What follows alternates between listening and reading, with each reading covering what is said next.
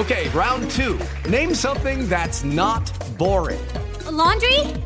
Ooh, a book club. Computer solitaire, huh? Ah, oh, sorry, we were looking for Chumba Casino. That's right. ChumbaCasino.com has over 100 casino style games. Join today and play for free for your chance to redeem some serious prizes. ChumbaCasino.com. No purchase necessary. Full prohibited by law. 18 plus terms and conditions apply. See website for details.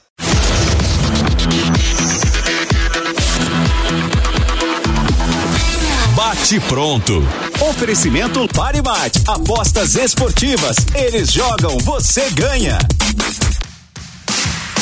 Chegamos! Muito boa tarde, tá começando o Bate Pronto para você aqui na Rádio Jovem Pan, no canal do YouTube Jovem Pan Esportes. Estamos ao vivo em todas as plataformas para falarmos da primeira rodada do estadual, do Campeonato Paulista. O Corinthians venceu o Guarani por 1 a 0 gol dele, Romero. E também tem a polêmica envolvendo Lucas Veríssimo não tinha contrato assinado com o Corinthians de renovação e partiu para o futebol Qatari. Tá dando o que falar também pelos lados do timão essa história envolvendo o Lucas Veríssimo. Mas vamos falar aqui da vitória do São Paulo. São Paulo começou com o pé direito, assim como o Santos e o Palmeiras. O atual bicampeão paulista Palmeiras empatou com o Novo Horizontino 1 a 1 fora de casa. Tem a pré-temporada do Flamengo lá nos Estados Unidos. 2 a 0 para cima do Philadelphia Union, com destaque aí para o Everton Cebolinha jogou muito, um golaço. Pedro também marcou de pênalti. Enfim, tudo isso e muito mais a partir de agora no Bate Pronto. Vamos juntos até as duas horas da tarde. Seja muito bem-vindo, muito bem-vinda. Hora de falar de futebol, hora de falar do Corinthians. Vamos começar pelo Timão, que bateu o Guarani por 1 a 0 jogo equilibrado, mas o Corinthians venceu com o gol dele, Angel Romero, e foi um golaço, hein? Um golaço do Romero, Corinthians 1, Guarani 0. Foi o sétimo gol do Romero nos últimos sete jogos com a camisa do Corinthians. Foi fundamental ali na reta de chegada do Campeonato Brasileiro, marcando gols importantíssimos. Vou lembrar aqui daquele gol contra o Grêmio fora de casa, os gols marcados também contra o Vasco da Gama, em duelos que o Corinthians precisava pontuar. E agora já abre a temporada 24, marcando um golaço de voleio decisivo para o Corinthians. Muito boa tarde para você, Vampeta. O que falar do Timão? O que você achou da estreia do Corinthians em 24, Vamp? Boa tarde. Boa tarde, Pedro, professor Vanderlei, Bruno, boa tarde a todos. O Gigante voltou a ganhar, né? Itaquera, aquela Itaquera já era, choveiro. Um monstro. Esse, esse, time é um monstro, né, professor? Jogando em casa diante da sua torcida. É, treinador voando, bota o time mesmo pra frente, ataca. É um ataque atrás do outro. O melhor atacante dos últimos tempos é. do Corinthians fazendo um gol. Brincadeiras à parte, né, Pedro? Começa a temporada 2024. o atacante fera fez gol. Dá um gol de ser o artilheiro da, da arena para igualar Roger Guedes. Mas brincadeiras à parte, né? Houve esse caso do Veríssimo aí, perdeu um jogador importante, né? Que seria titular dessa zaga aí do Corinthians. O Corinthians se reforçando, chegando reforços, né? Alguns não estão inscritos ainda, outros ainda ali pendência de pagamento. Mas estreou contra o time de Série B, o Guarani o ano passado fletou ali a voltar à primeira divisão, chegou a ficar muito tempo entre os quatro e na reta final de arrancar sai da, das primeiras colocações e não sobe, não volta a Série A do brasileiro. É um, uma noite chuvosa, muita chuva no, na capital aqui em São Paulo, no estado também, alguns municípios. É, vai, vai se ajeitando, está se ajeitando. O Campeonato Paulista é, é, discordo do Tite quando fala que o campeonato mais forte, o estadual mais forte é do Rio de Janeiro. Lógico, ele tem que vender o peixe dele, né? É igual quando eu chegasse aqui, o Nilson César narrando e falava, Vampeta, Campeonato Paulista é onde? Eu dizer, não, é na Transamérica, é na PAN. É na PAN, filho. Então, a gente tem que falar, campeonato, qual é o melhor campeonato? É o Carioca. Só vontade de chegar lá, qual é o melhor campeonato? É o de São Paulo. Pra torcida do Flamengo comeu o fígado dele. Aí começou o estadual. O pessoal falou sério, estaduais, eu tava olhando o jogo do Flamengo ontem, é. lá, na terra do tio Sam. Parecia um racha do operário lá onde eu jogo, com jogadores importantes. Falando sério, é melhor jogar no Maracanã contra o Nova Iguaçu, passou a torcida, Maracanã lotado, que vai esses, esses amistosos babas aí. Olhando o jogo, parecia jogo de amador, Bruno. Sim. Capaz de perder um jogador, um Dela Cruz, um cara daquele que era. É, é, é horrível. Viu? Mas aí pesou a grana, Né? E a exposição. É, é a gente sabia que eles iam, não enfrentariam o Real Madrid. A gente sabia perfeitamente. Mas eu acho que pelo fato de, de ser. Não, é, Você é... acha que algum americano estava querendo saber com o Flamengo? Não, não. Os brasileiros que moram lá em volta que foram no é, jogo. Mas eu, eu, eu, eu, acho que a estratégia de mostrar a, o, o, time do Flamengo é, num, num, outro país, o país que vai inclusive sediar a Copa do Mundo, uma série de outras coisas, é, para um time que já tem espaço nacional aqui, eu acho importante, é, é, é o, guardar as devidas proporções. O Real Madrid jogar na Ásia, por exemplo, Entendeu? Quer dizer, é. quando ele foi mas, a primeira vez para a Ásia, não foi um espetáculo. Mas, Depois, mas um o, o, Real Madrid, é onde vai, é, os caras que foram lá ver o jogo do Flamengo são os brasileiros mas, mesmo. Então, mas o, é. então acho que para mim não faz diferença nenhuma, já sabe é, que é o Flamengo. É. Mas o Flamengo. Mas assim, não foi. Eu, não eu foi um. Que, eu acho que. 10 mil americanos. É, não, não, não. O Real Madrid vai, vai 10 mil americanos para ver. Então, eu acho. Ali é brasileiro. Eu acho que valeu a, a oportunidade de sair do, do país, jogar. E coloca o time B. É, PB para jogar lá, é a grande oportunidade. E outra coisa, o Tite está com o time principal, está treinando, está observando. Eu acho que aquele jogo no Maracanã ia ser muito mais atrativo. Gelo, botei 50 mil, parecia futebol amador. Mas em relação, Pedro, eu estava aqui fazendo um canelada, eu vi só os melhores momentos depois o, em casa. O, gigante. Vi o gigante, os melhores momentos. Tomou um sufocozinho, como a gente fala, são sete clubes na Série B do brasileiro. E o São Bernardo ainda, que é Série C, Santo André, Série D também, né? Sim. Eu acho que só não tem divisão no Campeonato Paulista, só a Inter de Limeira e a Portuguesa. O resto está tudo ali divisão. Não foi um jogo fácil, a gente estava aqui no mesmo horário do jogo. Nós estávamos aqui trabalhando no, no Candelado. Vi os melhores momentos, mas pelo menos começou o ano ganhando, né? Diz que tomou um sufocozinho, né? Ah, sim, não foi aquele jogo, digamos, fácil, né? Também a estreia, o primeiro jogo apenas, Campeonato Paulista, tá começando agora.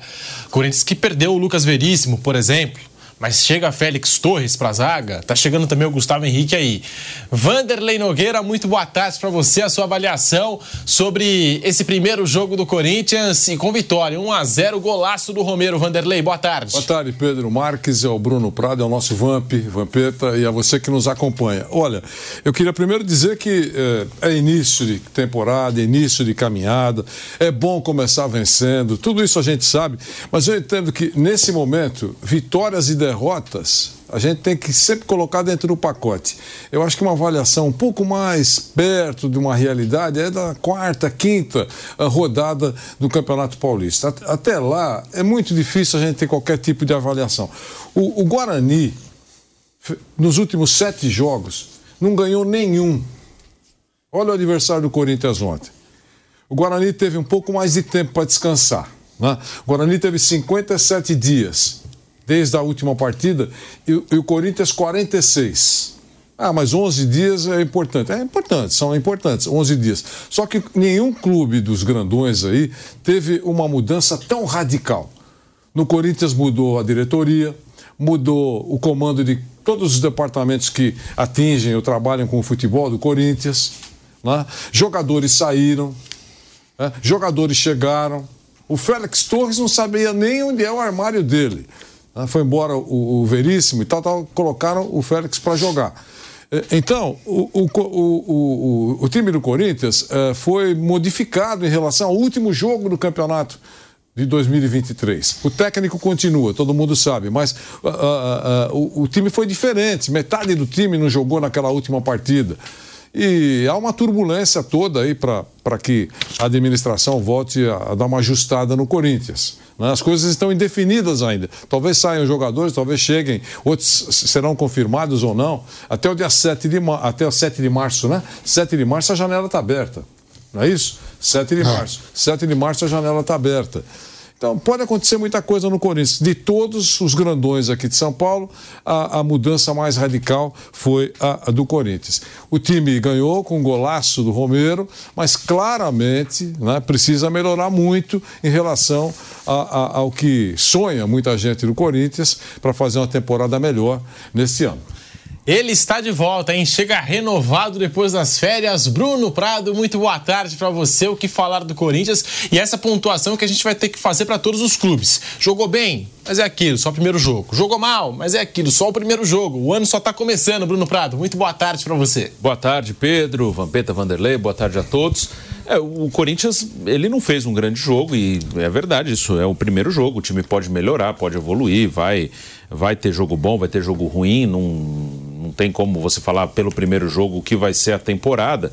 É, mas assim, olhando mais o elenco, não só o jogo. O jogo foi 1 a 0 e até o Guarani teve chance de empatar, meteu bola na trave. Cássio fez uma boa defesa. Se fosse um empate, não seria nada absurdo, não, pelo que foi o jogo. Mas pensando na temporada, eu acho que ainda, vendo as contratações, os jogadores que saíram, os que chegaram, ali do meio para frente ainda é um time que tem pouca opção. Tem ainda o argentino para estrear, o Rodrigo Garro. Ontem jogou com o Rojas, com o Matheus Araújo, com o Romero, com o Yuri Alberto. No banco, as únicas opções assim mais ofensivas eram Wesley e Gustavo Mosquito. Então aí tem o Rodrigo Garro que está contratado, né? Vamos ver quando ele vai estrear, como é que vai jogar. Mas é, tem pouca gente. Eu acho que lá na, no ataque ainda precisaria de mais opções, pensando na temporada toda. A defesa perdeu o Veríssimo, saiu o Gil também, o Fábio Santos aposentou. Mas acho que ali o Corinthians pode ter uma boa defesa. O Félix Torres é um bom zagueiro. Caetano. Caetano é bom zagueiro. O Gustavo Henrique pode estrear.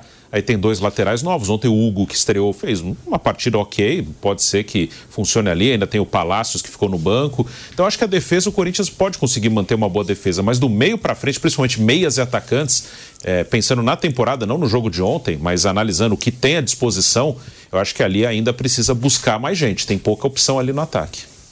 Vamos ouvir o Mano Menezes falando sobre a grande reformulação do Corinthians do ano passado para cá. Até como citou o Vanderlei Nogueira, mudou tudo no Corinthians, até a diretoria.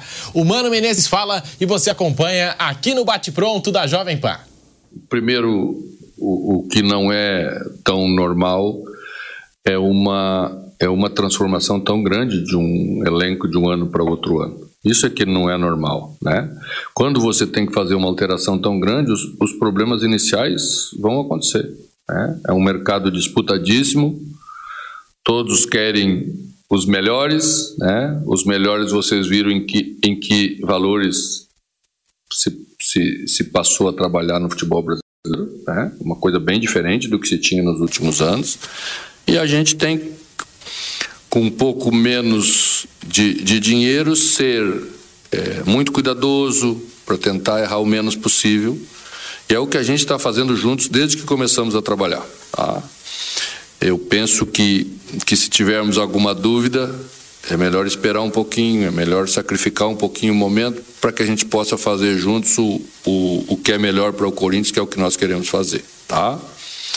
Então, é, esses problemas agora que, que aconteceram de limitação, de limitação a gente a está é, trabalhando muito também para resolver.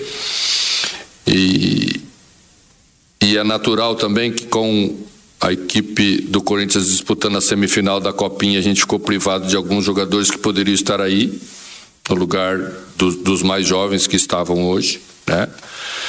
Mas a gente entende que é uma coisa que, que, que é importante para o clube, é importante para o trabalho da base e também vamos, vamos logo contar com eles aí, que eu tenho certeza absoluta que vão ajudar a passar por esse momento. Também temos três jogadores na seleção brasileira, que também vão estar aí daqui a pouco. Então, são, são jogadores que já têm mais rodagem, que vão poder é, ajudar a equipe, como, como eu acho que, que os que entraram também tentaram ajudar.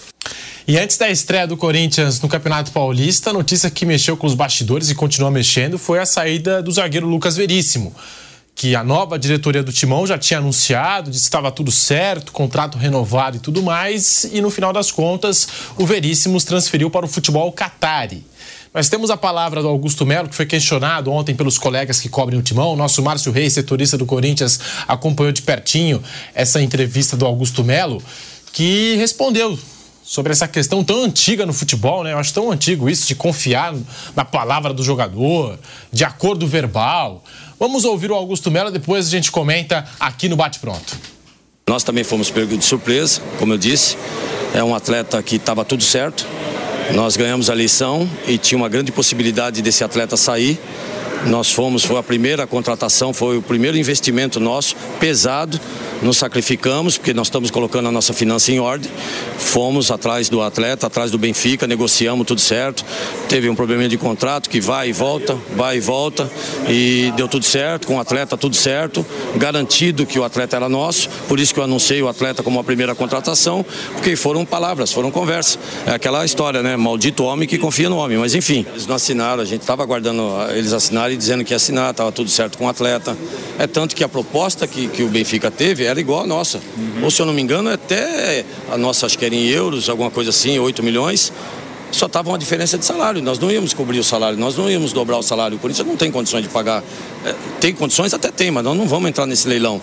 E de repente aumentaram mais um milhão de euros. Então tem muita conversa fiada, tem muita coisa, muita, muita história aí que está meio atravessada. Ao contrário, nós ficamos esperando eles assinarem a proposta deles, eles mandarem para a gente e de repente começou, não vem, não vem, e a gente simplesmente liberou, não tem mais o que fazer. O Corinthians não tinha assinado nada com o Benfica? Não, a gente está esperando primeiro eles assinarem. É primeiro eles que tem que mandar para eles. O contrato veio, nós mandamos o contrato para eles assinarem, tinha, tinha algumas, algumas cláusulas que eles não aceitavam, e aí voltou para eles. E dentro disso começou a enrolação.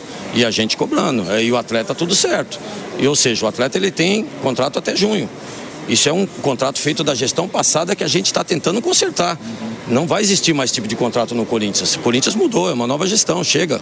Não vai mais ser usado de intermediário. E nós não vamos ficar entrando nesse leilão. Quem quer jogar no Corinthians, que jogue. Quem não quer, deixa o Corinthians em paz. Demos um voto de confiança. Não vai mais existir, pode ter certeza disso. Daqui para frente, eu até peço daqui para frente ajuda do torcedor, que tenha um pouco de paciência, entenda a nossa situação. A gente está reestruturando o Corinthians para que ele não, para que não aconteça esse tipo de coisa mais. Maldito homem que confia no homem. Aspas de Augusto Melo, presidente do Corinthians. Eu vou dar aqui a minha opinião. Eu acho que no futebol não existe mais, se é que já existiu, essa questão de acordo verbal. É, tá tudo apalavrado, a gente conversou. O que existe no futebol é sim, é papel assinado em cima da mesa, é contratos, mesma história. É Caio Paulista e São Paulo, a mesma coisa. Aí um ficou jogando para um lado, o outro jogou para o outro. Mas o que existe mesmo no, meio do futebol é contrato assinado, é papel em cima da mesa. Se não tem papel assinado, logo o jogador pode tomar outro rumo, é, o clube pode acabar negociando, no caso o Benfica. Vanderlei Nogueira, Vampeta, Bruno Prado, que falar dessa situação do Lucas Veríssimo e o Corinthians? Bom, uh, não é no futebol, né? É na vida, né?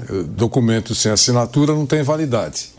Essa é a primeira abordagem. Mas no futebol, a gente sabe. É, o presidente Augusto Melo, antes de assumir a presidência, sempre teve muito ligado é, às coisas do futebol pelo que a gente sabe. Inclusive cuidando de jogadores, ele teve um clube, ou dirigiu um clube, ou, ou enfim, é, é, ou foi é, consultor de um clube né, no interior do estado de São Paulo. Ele nunca teve afastado em inteiramente do futebol. Na sua caminhada aí, conhece e vive o Corinthians já há muito tempo. Eu imagino que ele já tenha visto isso. Né? Coisas quase certas no futebol e, e, não confirmadas horas depois. Ele já deve ter passado por isso. Seguramente, se não passou por isso, já viu isso. Agora, como ele tá, está na presidência do Corinthians só há 21 dias, eu imagino que naquele entusiasmo todo, a, a possibilidade de ter um jogador bom, uh, enfim, uh, passou pela. Passou. Escorregou, acreditou que era só uma questão de uh, mais alguma horinha, vai ter assinatura aqui e a vida segue. Imagino que tenha sido isso. Eu imagino que tenha sido isso. E aí o prazo passou, e o agente do jogador está afim de faturar uma grana, é o negócio dele.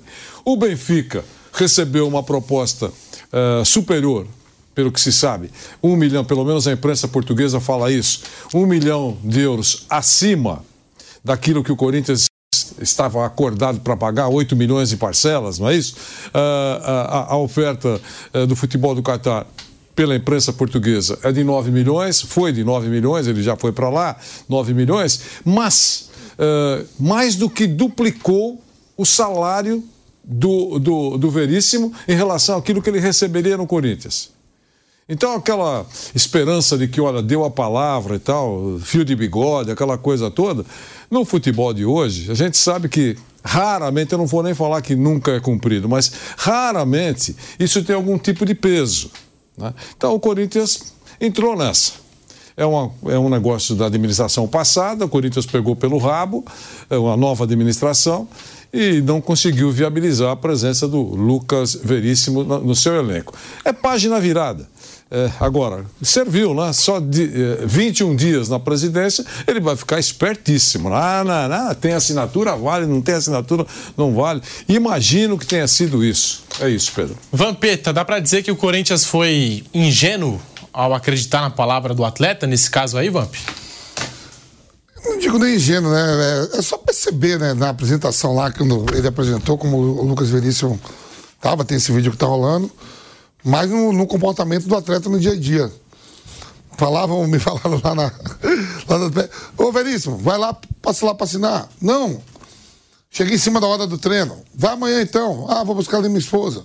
Vou no shopping. Foi, foi. Ganhando um tempo. Quando acordou, o homem já tá lá. E o time que ele vai, Pedro, tá olhando, professor, sexto colocado no campeonato. Catari. E acaba agora, acaba daqui a dois. Acaba em maio. É o mesmo time que o Dudu jogou quando foi para lá. Felipe Coutinho joga lá. Felipe Coutinho tá joga lá.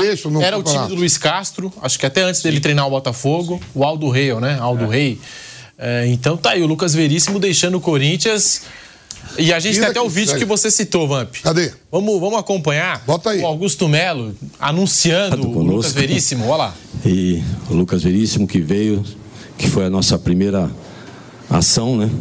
Que é contratá-lo, ficar de vez como a gente diz, né, se encaixou, é o nosso perfil, vai fazer história junto conosco. E o Yuri, uma grande contratação também. Esse vídeo que está circulando aí pelas redes sociais. Meu Deus! E eu já, enfim, todo mundo já viu a reação do Veríssimo. Agora eu fiquei olhando pra cara do Fagner e do Yuri Alberto. Sabe aquela cara assim, meio tipo, não sabe pra onde tipo olhar, assim, né? Que os caras já estão tá sabendo Os caras já estão sabendo. Olha, o Fagner. E, o, e o Yuri Alberto também, a cara dele é muito boa, né? Que ele não sabe onde colocar a cara depois que ele ouve o presidente do Corinthians cravar que o Lucas Veríssimo vai ficar. a cara do Yuri Alberto. Olha pro lado. Olha pro lado, pro outro. Vai dar Opa. merda. Como assim? e a reação do Lucas Veríssimo é, fica, até, fica até a pergunta: por que, que o jogador participou desse momento, né? É, foi escolhido para participar desse momento, sendo não que não tinha um que... contrato assinado ainda. Enfim, também cabe questionar isso. Mas é, o que dizer dessa história toda, Bruno Prado? O Corinthians, dá para dizer que o Corinthians foi ingênuo nessa situação toda aí, envolvendo o Veríssimo? É, a gente não sabe todas, uh, todos os detalhes, mas é o que, o que todo mundo falou. Assim, o que vale é o contrato assinado né, até que as coisas não estejam formalizadas ali no papel, não está valendo. Ele recebeu uma proposta do Catar e para ele ele achou melhor financeiramente, com certeza era melhor e foi embora.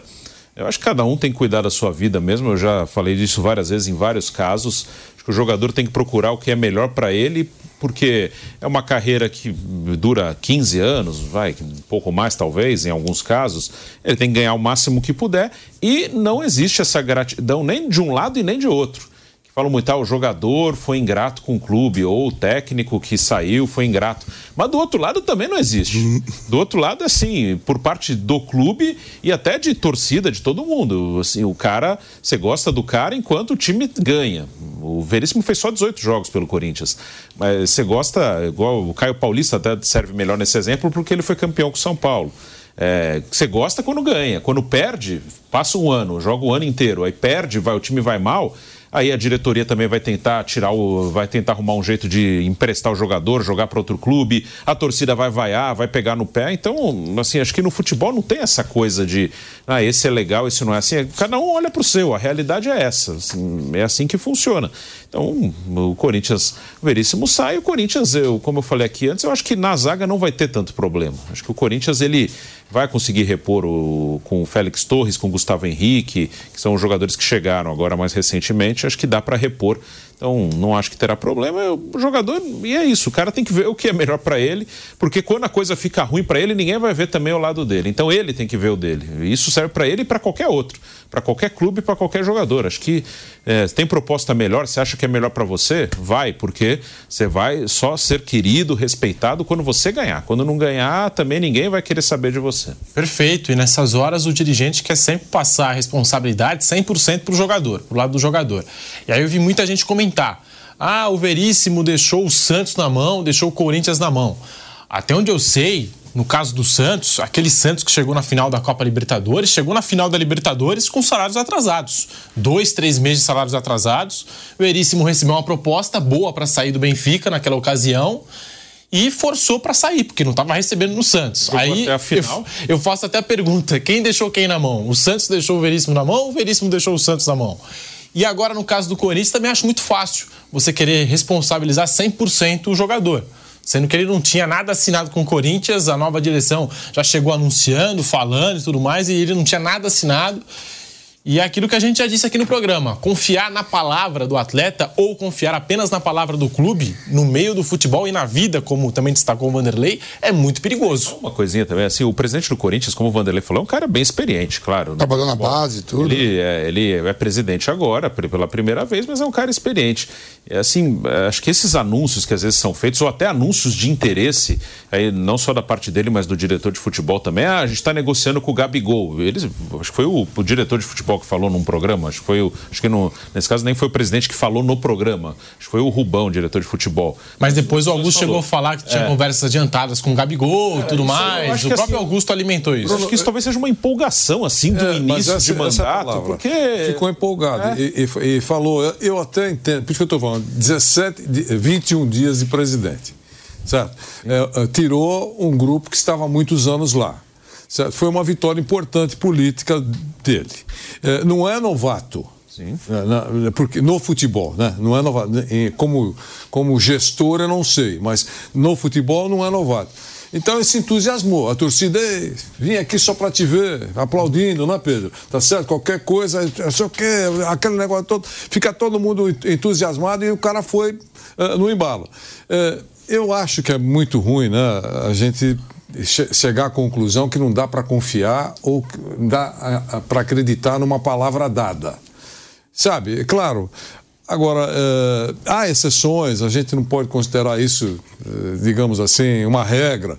Muitas palavras que foram dadas foram seguidas né, no futebol e também na vida, sem dúvida. Mas se você não tem uma grande relação com, a, com o personagem, que é o caso, ele não tem uma grande relação? Não pegou no colo, não está não tá junto há tanto tempo. É, alguém tinha que ter falado, dá uma segurada aí, porque ainda tem alguma coisa que não foi assinada. É só isso, mais nada. Eu acho que não é uma tragédia. Não foi o Messi que foi embora, não foi o Cristiano Ronaldo que embarcou via é, qualquer avião rápido aí para levar para um outro lugar. A gente sabe perfeitamente disso. O Corinthians vai, vai passar por isso. Valeu, foi uma trombada logo no início para ficar esperto, né? Foi o chamado freio de arrumação.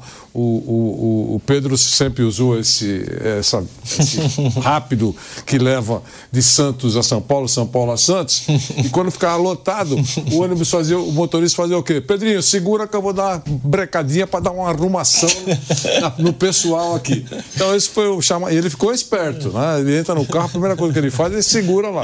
Então eh, foi o chamado freio de arrumação para o presidente Augusto Melo. E tem isso, a gente falou do Corinthians que confiou na palavra do, do jogador, do staff, mas o Corinthians também acho que perdeu muito tempo nessa história de Gabigol e tudo mais, concentrou energias em Gabigol e esqueceu que dentro do elenco precisava renovar o contrato ou se esforçar para renovar o contrato de um jogador que era importante nos planos do técnico Mano Menezes, que com certeza, se tivesse renovado ontem, teria jogado como titular do Corinthians. Enfim, fica essa questão sobre o Lucas Veríssimo.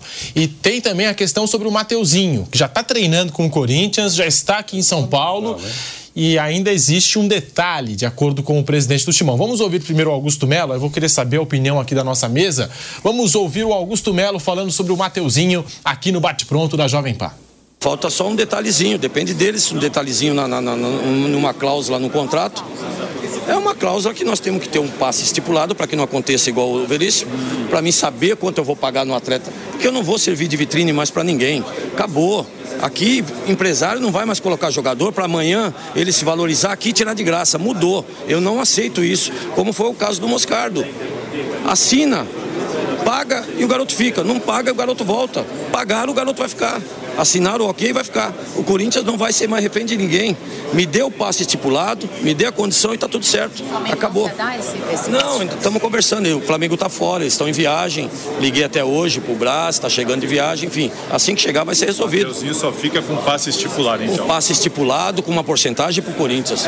Não vai mais servir de intermediário. O Corinthians mudou. E essa é história do Mateuzinho, hein, Vampeta? É o filme repetido do Lucas Veríssimo, porque não assinou ainda com o clube e já está treinando e já é tratado como reforço do Corinthians.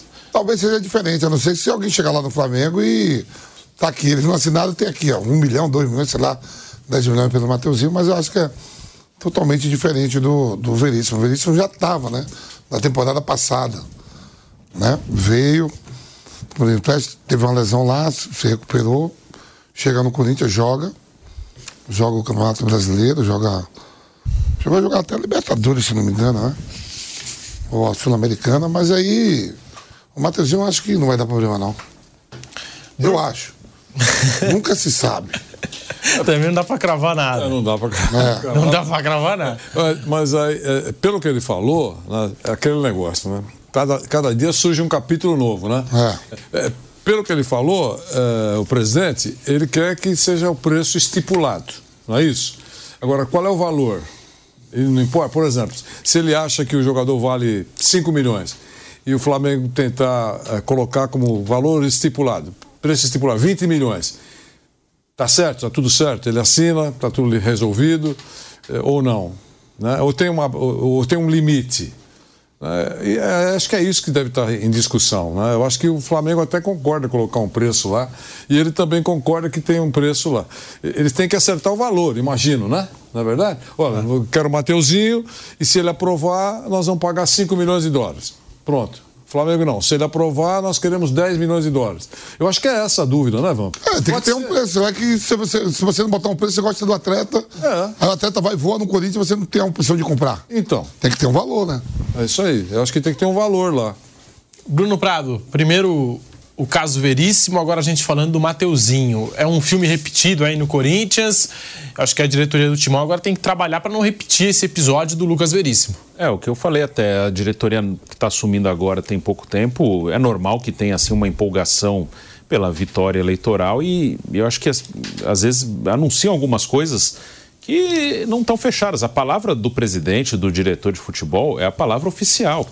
Então tem que ter esse cuidado e não assim essa ânsia de dar boas notícias. Se tiver boas notícias, você dá boas notícias. Se não tiver, não é. dá. Então, acho que isso eles vão, com o tempo, conseguir dosar melhor, assim. Falar o que. Não, eu, eu, ó, tem uma notícia, uma coisa legal para falar, oficial, beleza, ótimo. É, o Mateuzinho, e aí não é sobre o jogador, se ele, se ele não ficar, vai ser um, uma grande perda, não é isso. Mas, por exemplo, ele já participou do treino aberto no Parque São Jorge. Ele tá não é que ele está treinando ali é, discretamente, ele já apareceu treinando com os outros no, no, treino aberto. Então, acho que às vezes falta esses cuidados. Se não está 100%, então no treino aberto não vai, fica na parte interna, né, sem, sem, sem ninguém ver o jogador ali. Então, acho que esses, esses cuidados, eh, aos poucos, acho que eles vão começar a ter com o tempo, porque é, é legal, às vezes você dá uma entrevista, ah, isso aqui tá certo, ah, esse aqui estamos negociando, mas depois não dá certo, volta-se contra quem falou mesmo que no momento em que dá uma notícia teoricamente boa, mas ainda não concretizada, tenha uma repercussão positiva. Mas se não fecha, depois fica uma coisa negativa. Principalmente quando tropeçar em campo, né? Sempre o resultado manda. Quando se está ganhando, aí não vem esse ninguém liga. Mas se começa a perder, fala, ah, e também não conseguiram nem trazer o outro que estava ali. Então é bom ter esses cuidados. Falando do Corinthians, do caso Veríssimo, do caso Mateuzinho e o Mano Menezes também falou sobre o Mateuzinho, sobre o Rodrigo Carro, que ainda não realizou a sua estreia com a camisa alvinegra. Bora ouvir o Mano Menezes? Mano Menezes aqui no Bate Pronto. Tem uma boa possibilidade para logo aí na, na quarta-feira. Temos dois jogadores dentro do grupo trabalhando, que é, é Matheus França, que popularmente é conhecido como Mateuzinho, e, e Garro, que está aí também já protocolado, né? Então temos uma boa chance de ter dois jogadores que podem estar na equipe ou entrar durante o jogo, mantendo o nível de atuação que é importante, né? Bom, tá aí a palavra do Mano Menezes. Pode deixar o seu like aqui no canal do YouTube Jovem Pan Esporte, se inscrever no nosso canal. É a temporada 24 que só está começando. E o Palmeiras, o atual bicampeão paulista, começou com um empate 1 a 1 contra o Novo Horizontino, no calor daqueles lá em Novo Horizonte. Um para o Novo Horizontino, um para o Palmeiras. Palmeiras não jogou bem, atuação fraca do time comandado pelo professor Abel Ferreira, jogando contra uma equipe de Série B que não subiu por pouco, né? ficou até a última rodada brigando ali pelo acesso à Série A. Mesmo assim, duas equipes que travaram um jogo equilibrado. Acho até que o Novo Horizontino foi superior ao Palmeiras em boa parte do jogo. Se tivesse terminado o primeiro tempo 1 a 0 no Novo Horizontino, não teria sido nenhum absurdo. E a gente está vendo agora com imagens no canal do YouTube Jovem Pan Esportes quanti a quantidade de chances, de, de oportunidades que teve o time do Novo Horizontino. Até saiu o gol do Veiga o Novo Horizontino já tinha feito ali duas, três, já tinha criado duas, três grandes chances dentro da partida. Palmeiras fez 1 a 0 com o Rafael Veiga, um cruzamento do Marcos Rocha. O Veiga aparece bem na área, como se fosse um centroavante. E no último minuto, aí eu achei uma falha do goleiro Everton. Podia ter dado um bicão na bola, podia ter chutado para longe, afastado o perigo. Palmeiras se atrapalhou naquela saída de bola e o Novo Horizontino arrancou o empate 1 a 1 que no final das contas ficou justo. Acho que ficou justo pelo que foi o jogo. Palmeiras 1, Novo Horizontino também 1. Bruno Prado, a sua análise dessa estreia do Palmeiras na temporada 24, Brunão. Ah, não foi um bom jogo mesmo do Palmeiras, o Novo Horizontino foi até melhor, teve mais chance de vencer, mas ainda assim, né, uma, uma característica desse Palmeiras, do Abel, nesses anos todos, que é um time que mesmo quando joga mal, é difícil de ser batido. Ele quase ganhou o jogo, né? tomou o gol nos acréscimos e fez um jogo bem ruim. Mas por muito pouco não venceu um jogo que poderia até ter perdido pelo que foi o jogo, pelo desempenho das equipes. É, é um, também, como falei do Corinthians e de todos aí, é um primeiro jogo. É, acho que é, sempre há um exagero, principalmente em rede social. Nossa, jogou mal. A torcida que tem menos o que reclamar é do Palmeiras. Né? E, e, e, devia saber e confiar que esse time vai crescer, porque é assim: é, é o, o elenco praticamente o mesmo, o mesmo treinador.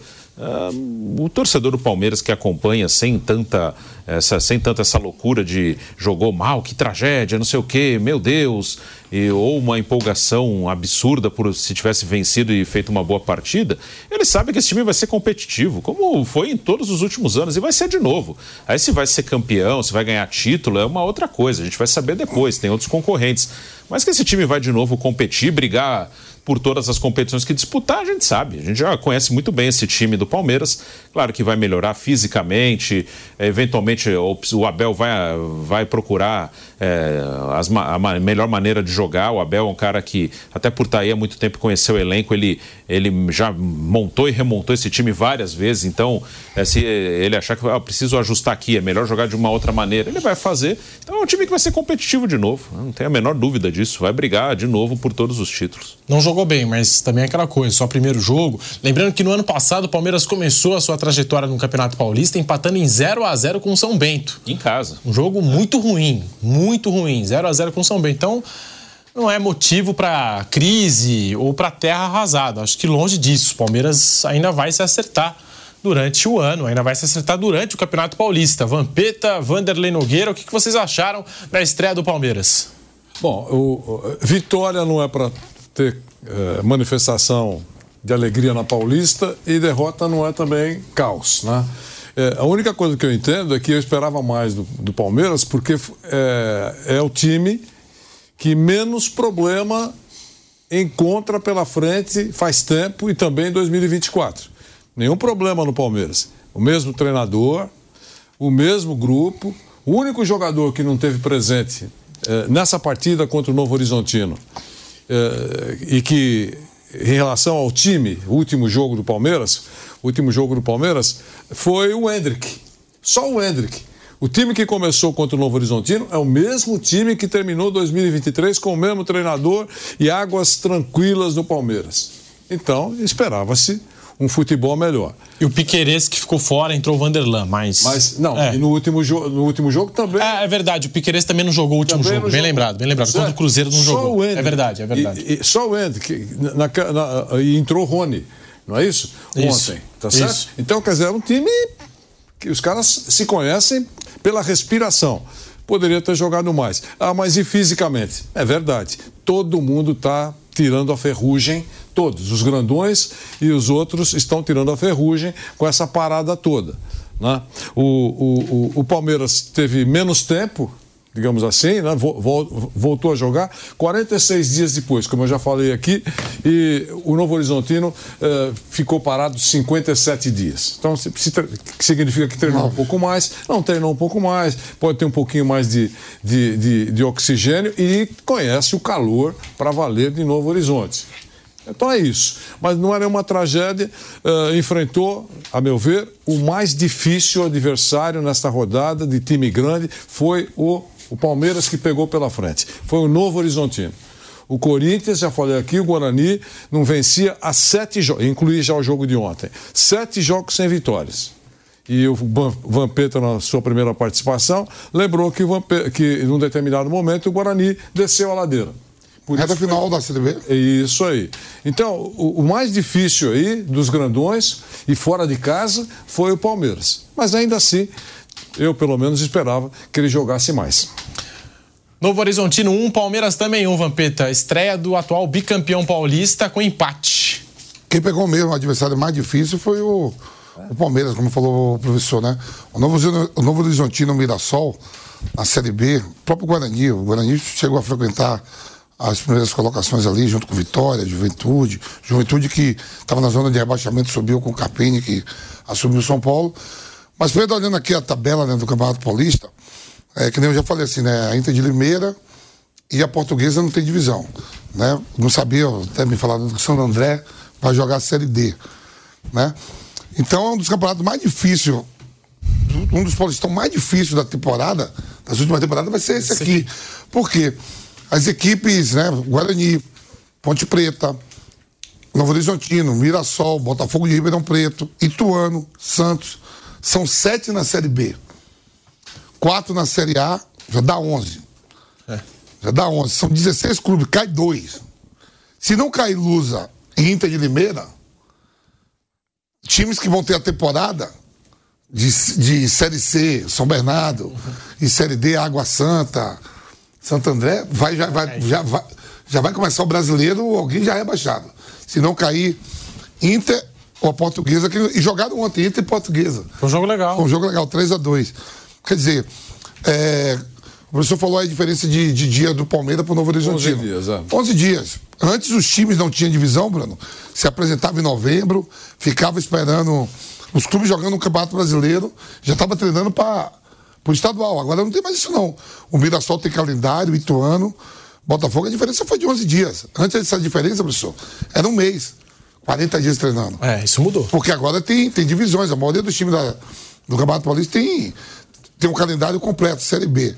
Por um ano antes, não ano passado, o ano de 2022, por pouco o Ituano não sobe. Se o Ituano ganhar do Vasco, o Vasco estaria na Série B. É. Então, quer dizer, vai, não vai achando que os quatro grandes, né? O Santos hoje joga a Série B do brasileiro, caiu, que vai achar moleza quando vai a Novo Horizonte, quando vai a Mirassol, quando vai a Ribeirão, os jogos vão ser mais duros. Porque tem calendário, os caras têm calendário para a Série B do brasileiro. Por pouco a gente não ia ver esse Palmeiras e, e Novo Horizontino de ontem na Série A do brasileiro. Por pouco. Por, por um ponto. Por um ponto. Mirassol e Novo Horizontino não subiu por causa de um ponto. Então, jogo difícil em Novo Horizonte. Como vai ser? O São Paulo vai a, Mirassol. a Mirassol. Olha, olha o que aguarda lá. É. Olha o que aguarda lá, porque os caras têm divisão. Agora os caras estão montando plantel, não é só pro estadual, não. Ele está montando um plantel para a temporada toda. Pro brasileiro, para tudo. Então, vai ser, vai- vão ser jogos difíceis, viu? Palmeiras que começa empatando, jogo difícil, fora de casa, contra uma equipe da Série B do Campeonato Brasileiro, que não subiu por pouco, como a gente apontou aqui. 1 um a 1 um, o gol do Palmeiras marcado pelo Rafael Veiga. Com o técnico que já está trabalhando há algum tempo lá. Eduardo Batista. Eduardo Batista, ex-Palmeiras. É? Segunda, terceira temporada já, né? É, é isso é. aí. Dirigiu ano passado na Série A2, que o Novo Horizonte estava na 2. Eu estava conversando com o Pedro antes do programa começar, falei, você observa algumas coisas, né?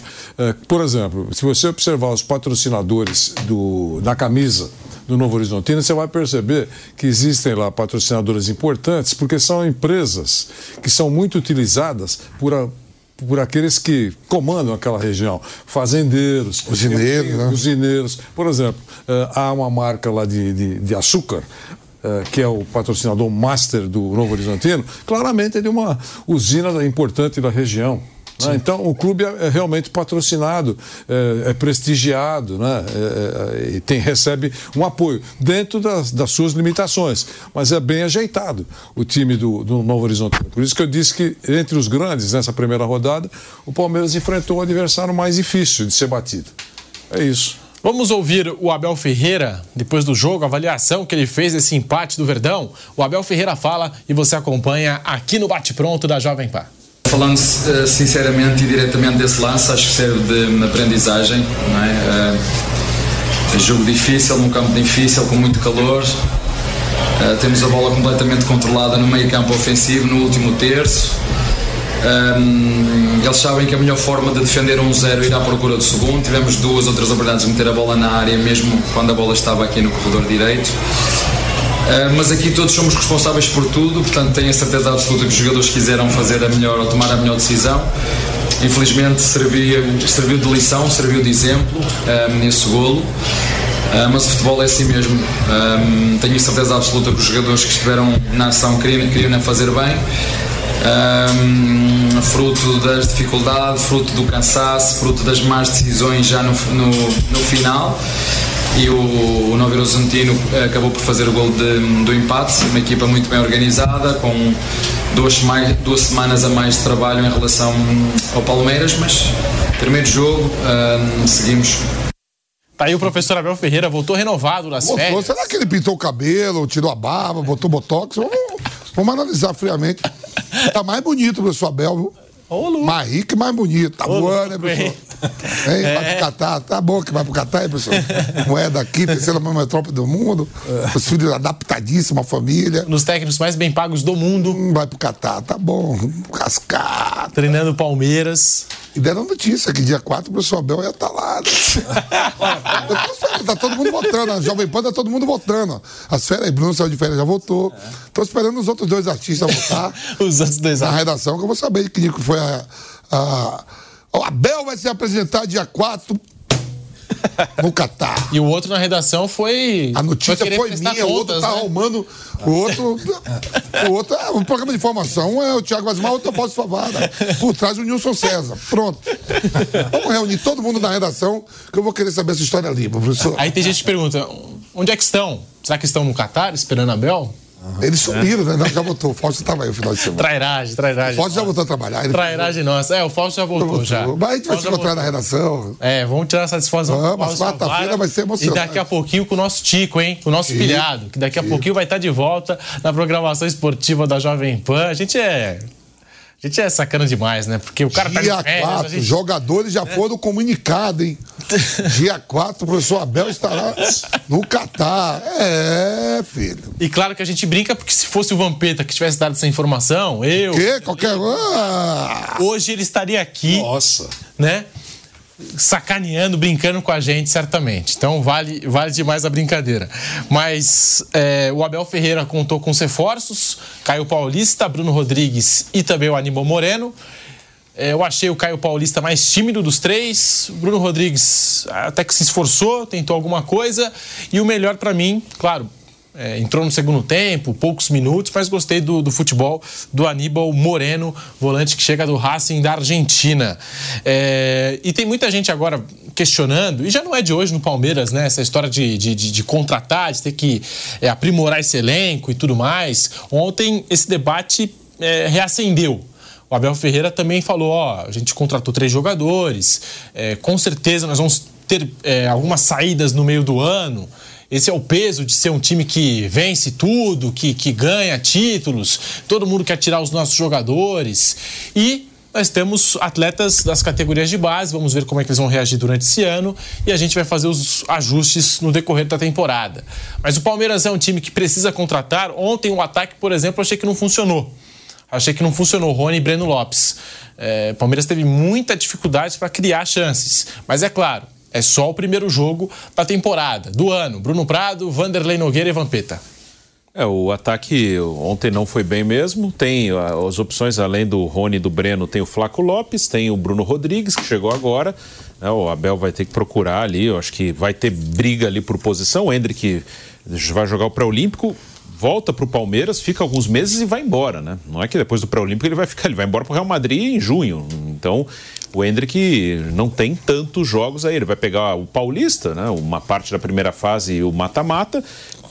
Começo de brasileiro, talvez fase de grupos de Libertadores e vai embora. Então o Hendrick não é um cara que o Palmeiras vai contar por muito tempo nessa temporada. E tem o Dudu mais para frente também, que é um cara que, tá, que é importante. Vamos ver como ele vai voltar depois de uma lesão séria mas o ataque nesse momento, sem o Hendrick, sem o Dudu, ele tem ali dificuldade. Não é perfil do Palmeiras sair e gastar uma fortuna para trazer um cara uh, de muito nome, muito caro. Então o Abel vai se virar com os que estão aí.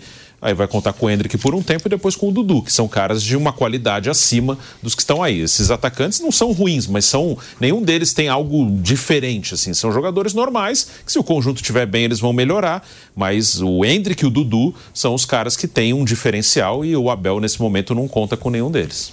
Eu achei que ontem a comissão técnica perdeu a, a chance de colocar na partida dois jogadores que eu sinceramente gostaria de ver mais esse ano.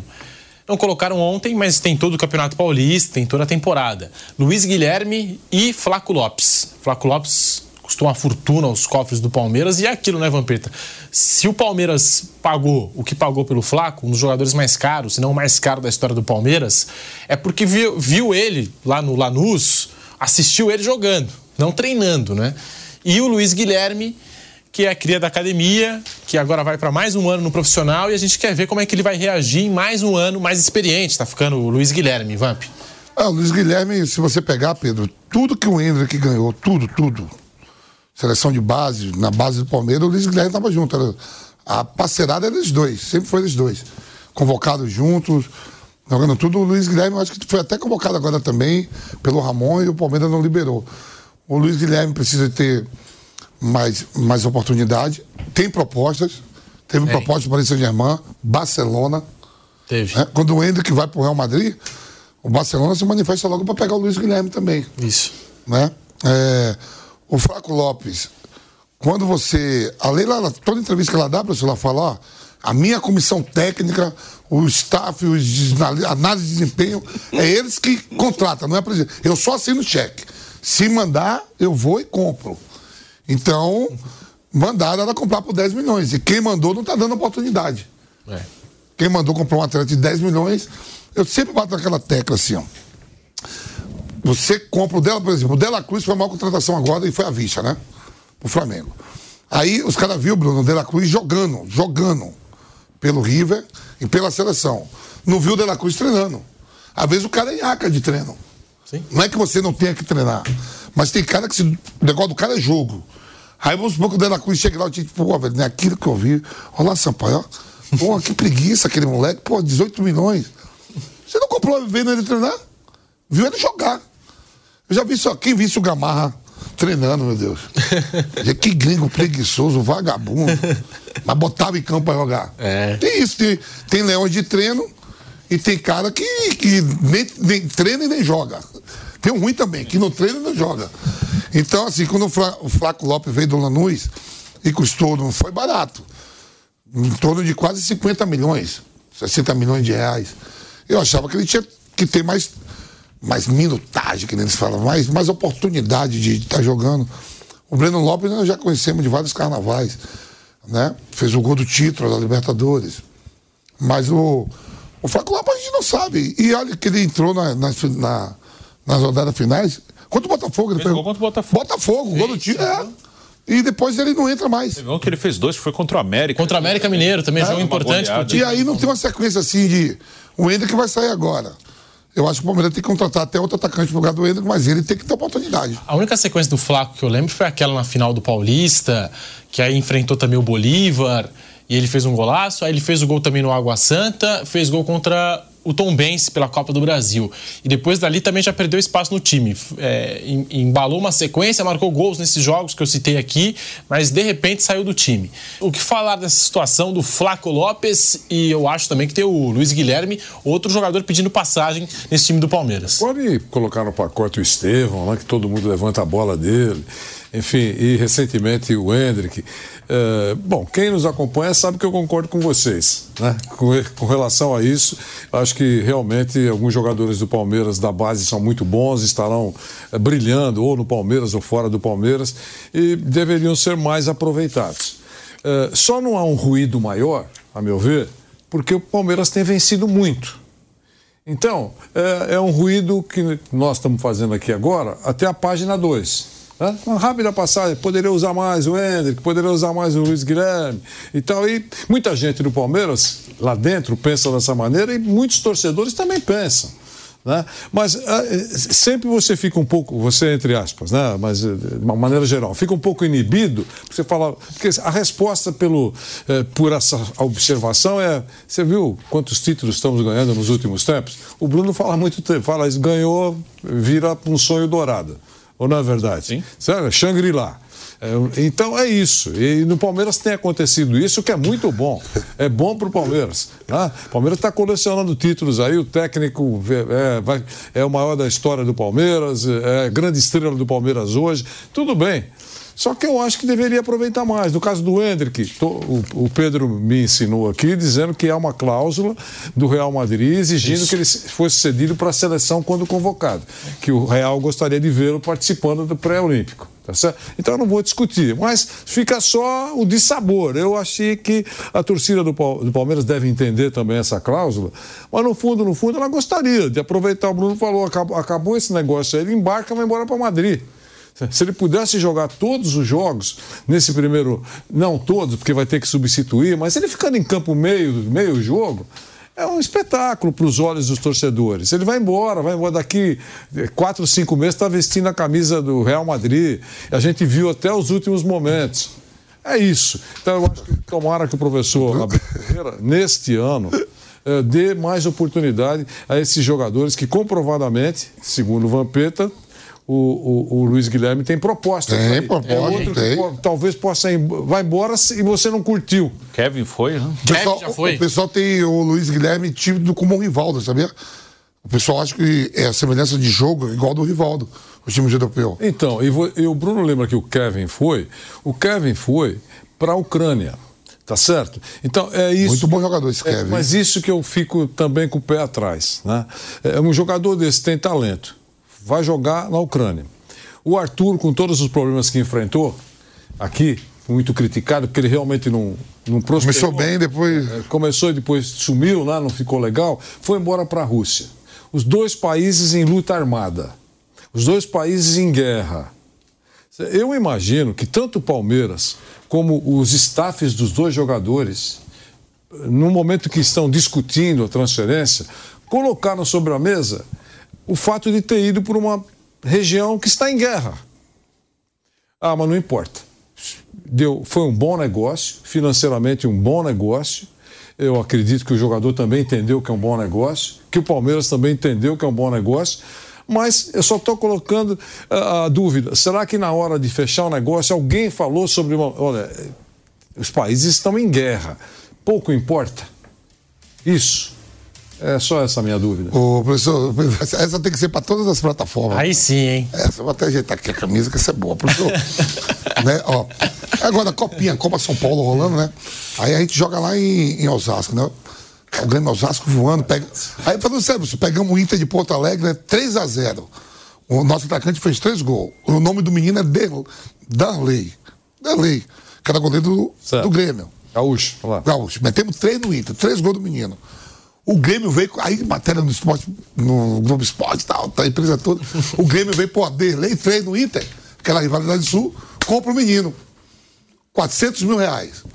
O Baidec zagueiro, Baidec zagueiro, empresário.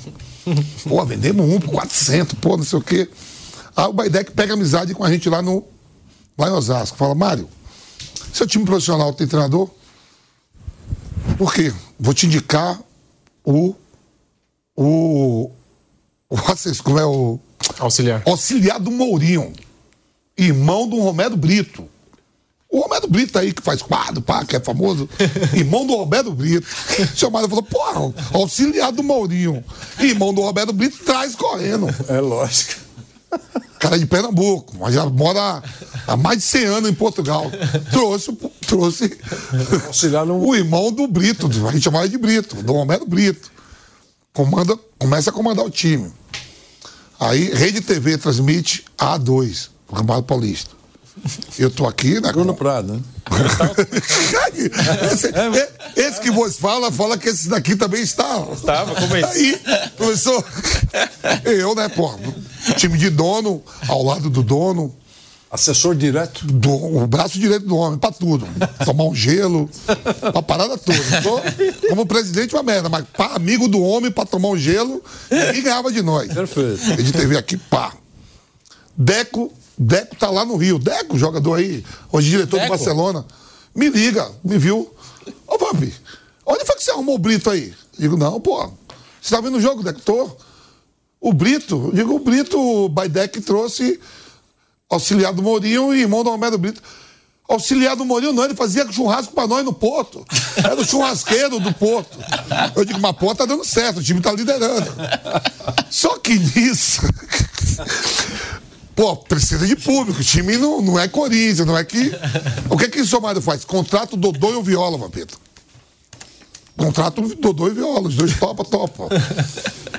No, no intervalo do jogo, sorteia passagens para Disney, para as crianças da escola. Então, atração Dodô e Viola, o ataque e o estádio lotava, que as crianças tudo iam do- dos colégios. Pra ir pra Disney. Pai pra Disney. Digo, seu Mário, vamos começar pelo Hope Harden, 300, já pra Disney, tem que tirar o passaporte, visto. É isso mesmo, tem que ser grande, é grande logo. Muito bom. Vai pro jogo, o povo vai tudo pro jogo, lota lá 7 mil pessoas, Dodô e Viola no banco. E o povo gritando, Dodô e Viola. E o Brito nada. Eu digo, aí eu falei, peraí, aí peguei um auxiliar meu, né? Então, eu sou, eu sou o capo do homem, sou o presidente. Capo. Vai lá, avisa pro Brito, vai que ele tá, tá fudendo a porra toda. Bota viola e Dodô. Ele manda a notícia, não vou botar nenhum dos dois. O time tá bem. Termina o jogo. Brito, vem aqui. Seu churrasqueiro. Pegue seu voo e volte pra Portugal. Você está demitido. então, isso. Deu uma de príncipe. Pô, lógico, árabe. Isso é time pequeno. Imagina só. Ao passar o recibo. Aí o, o Abel Ferreira falou assim: ó, compra o Franco Lopes 10 milhões. Me traz o Tabata, mais 5. E a Leira só assinando. E não bota ninguém pra jogar. Se a sua vai dizer, ô, português, você tá ganhando tudo, mas você tá me arrebentando. Você tá mandando comprar jogador aí, não tá botando. É 15, é 10, é 70 milhões. Que o Palmeiras em contratação gastou mais de 150 milhões. Gastou. Aí tá brincando aqui, ó. Flaco Lopes, Tabata, teve mais. Atuesta, teve uma galera. Deu quase, eu tava olhando, deu quase 180 milhões. O Merentiel. E Merentiel e a torcida, queremos reforço, queremos reforço, reforço. aí. Só que o reforço vem, é caro e não joga. Aí. Aí, é o quê? Tem que usar a base. Se não bota, melhor botar John John, Hendrick, Luiz Luiz, Guilherme. Guilherme. O Kev, eu não sei como o Palmeiras liberou esse Kevin, cara. Nove jogos só, Vamp. O Nove Kevin não jogos. foi quem entrou que bateu o pênalti contra o Boca? Foi. Mas como é que libera um jogador desse aí pra, pra um, lugar, pra um lugar que tá tendo guerra, que nem o professor falou? Eu- eu- Então tem coisa assim, professor, que que. seja tudo em paz. Por exemplo, Só isso. por exemplo, no Corinthians, o Mano Menezes tem, tem, tem, uma, tem uma saída que ele vai dizer assim, ó. Epa, quem contratou o Rojas, Matias Rosa, que foi caro, o, o argentino lá, o. O.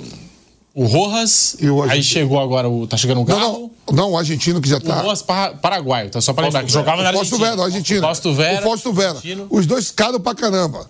O Mano Menezes falou, mas não foi eu que mandei comprar, não, viu? Ele tem, pelo menos, É. ele tem a saída. Não foi eu que mandei comprar. aqui tavam- Aí o cara vai falar assim, a nova diretoria falou, pô, olha o que os caras trouxeram. Três meses o cara falou, epa, me deve 5 milhões, vou meter no pau aí. Acertar o, o Paraguai. Tem três meses, cinco milhões, eu vou pegar meu pai e vão embora. Acertou. Então tem uns recibos também que os caras passam que, pelo amor de Deus, né? E essa história é muito boa. Eu lembro dessa história, o seu Mário perguntando, mas nossa, o auxiliar do Mourinho topa treinar aqui na segunda divisão paulista? Aí Baidec, Topa. Baidec malandro, topa, lógico. O Osasco. Osasco. O auxiliar do Mourinho. O, o Rochedale. Região importante do maior estado do Brasil. É, chove, ó, pode chover à tarde, pegue seu barco e vai passear. E o auxiliar do Mourinho na segunda divisão em E Osasco ainda falou assim, ó. E lá é bom que se chover à tarde, você pode pegar uma boia e passear. viu, o governo de Osasco? Só é chover de tarde que alaga tudo lá, viu? E o auxiliar do Mourinho não resistiu à viola no. Viola e Dodô. O Dodô olhava pra mim assim, aí, presidente, digo, por aí. O, o Brito, o povo veio pra ver do- Viola e Dodô. Aí quando eu fiquei sabendo que era churrasqueiro, O churrasqueiro do Porto, né? o Deco falou assim, "O que auxiliar do Mourinho o quê? Rapaz, churrasqueiro nosso aqui, ó. E o Baidec nunca mais apareceu lá. Baidec sumiu até hoje. Baidec, apareça, viu? Deixou a bomba lá e vazou.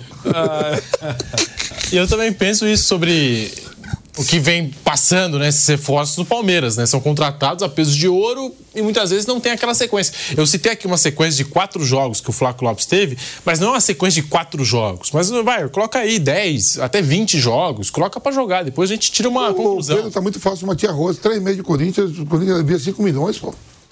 5 milhões de reais. Muita coisa, muita coisa.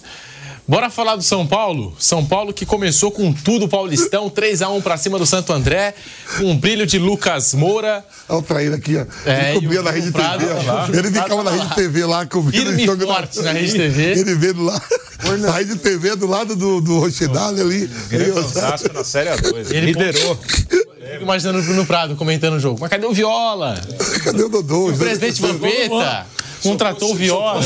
Se eu fosse o, o Bruno, se eu fosse o professor Brito, utilizaria o Dodô. O, o dono do time, o dono do time só olhava pra mim assim, ó. Calma, que eu sou. A câmera mostrava os dois ali. Mostrava o Vampeta na cadeira. Mostrava. Ah, eu vou morrer feliz. Eu já passei por cada um. É igual o jogo do Real Madrid, mostra lá o Florentino Pérez. Jogo do Aldax, tem que mostrar o Vampeta, o presidente, tudo. lógico. É. Capo. Tá ali, o capo. Ter essa o capo do, do, do Aldax. É, vamos falar agora do São Paulo. São Paulo começou com tudo o Campeonato Paulista. 3 a 1 para cima do Santo André, com um brilho de Lucas Moura.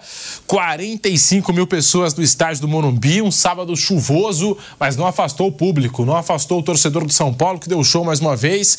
São Paulo também contou com a estreia do professor Thiago Carpini, 3 a 1 E qual a avaliação? Do começo de ano do São Paulo. Já começou 3 a 1 para cima do Santo André. Vanderlei Nogueira. Pedro, uh, o São Paulo dos Grandões enfrentou o mais fraco adversário, Santo André. Uh, uh, ontem, ontem, completou um período de 183 dias o Santo André sem jogar. Olha o que eu estou dizendo aqui. 183 dias. O último jogo do Santo André foi em julho contra o Democrata. O jogo terminou empatado 1 a 1 E aí acabou. O técnico naquela oportunidade era um. Hoje é Agora é o professor Marchiori, Felipe Fernando Marchiori. Fernando Marchiori. Sabe quando é que ele, ele começou oficialmente a trabalhar no Santo André? Bruno, tá preparado aí, né? Sexta-feira. Sexta-feira. Um dia antes do jogo. Um dia antes do jogo. É, oficialmente. Certo? É, esse é o acordo dele lá. Então, Nada contra. Então, esse logo o Santo André fez uma pré-temporada com o treinador, véspera do jogo, mandou, deve ter mandado embora. Então, o que eu estou dizendo que oficialmente, nem sei se foi ele o responsável pela, pela, pela Ah, pré-temporada. pré-temporada. Mas é há pouco tempo que ele está É. chegando eh, lá.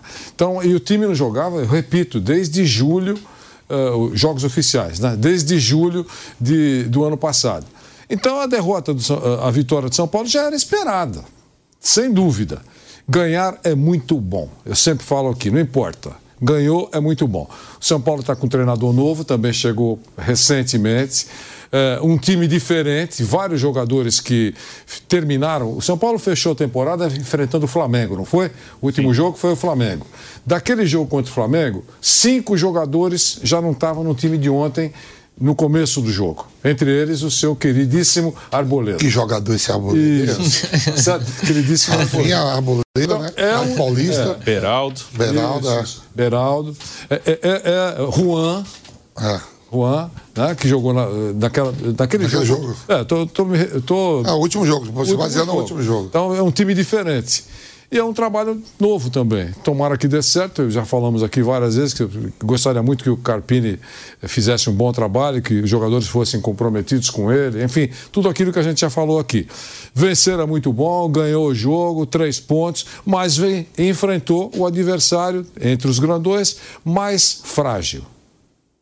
Então, isso é bom? Ah, era o que demonstra, era, era o que determinou a tabela. Vem de papo. É, é isso que eu queria falar sobre. E o público mais uma vez prestigiou, grande público na abertura eh, do São Paulo, lá no Morumbi. Pedro. Bruno Prado e Vampeta, tá aí. O São Paulo começa a sua caminhada no Campeonato Paulista e também na temporada, vencendo por 3 a 1 o primeiro jogo de Thiago Carpini à frente do tricolor paulista. Para o Carpini é muito importante vencer, né? Porque ao mesmo tempo que todo mundo, nós, imprensa, torcida, fica pedindo, ah, tem que é, ter gente nova no futebol, tem que renovar o cara, mas a gente não dá o menor tempo assim, o cara não pode perder. né? Na primeira derrota importante já vai ter gente falando, ah, tá vendo, não tem peso para dirigir o São Paulo, é um estagiário, que eu acho um desrespeito, inclusive. Ele é um profissional, ele não é estagiário, ele está trabalhando, ele é um técnico de futebol profissional.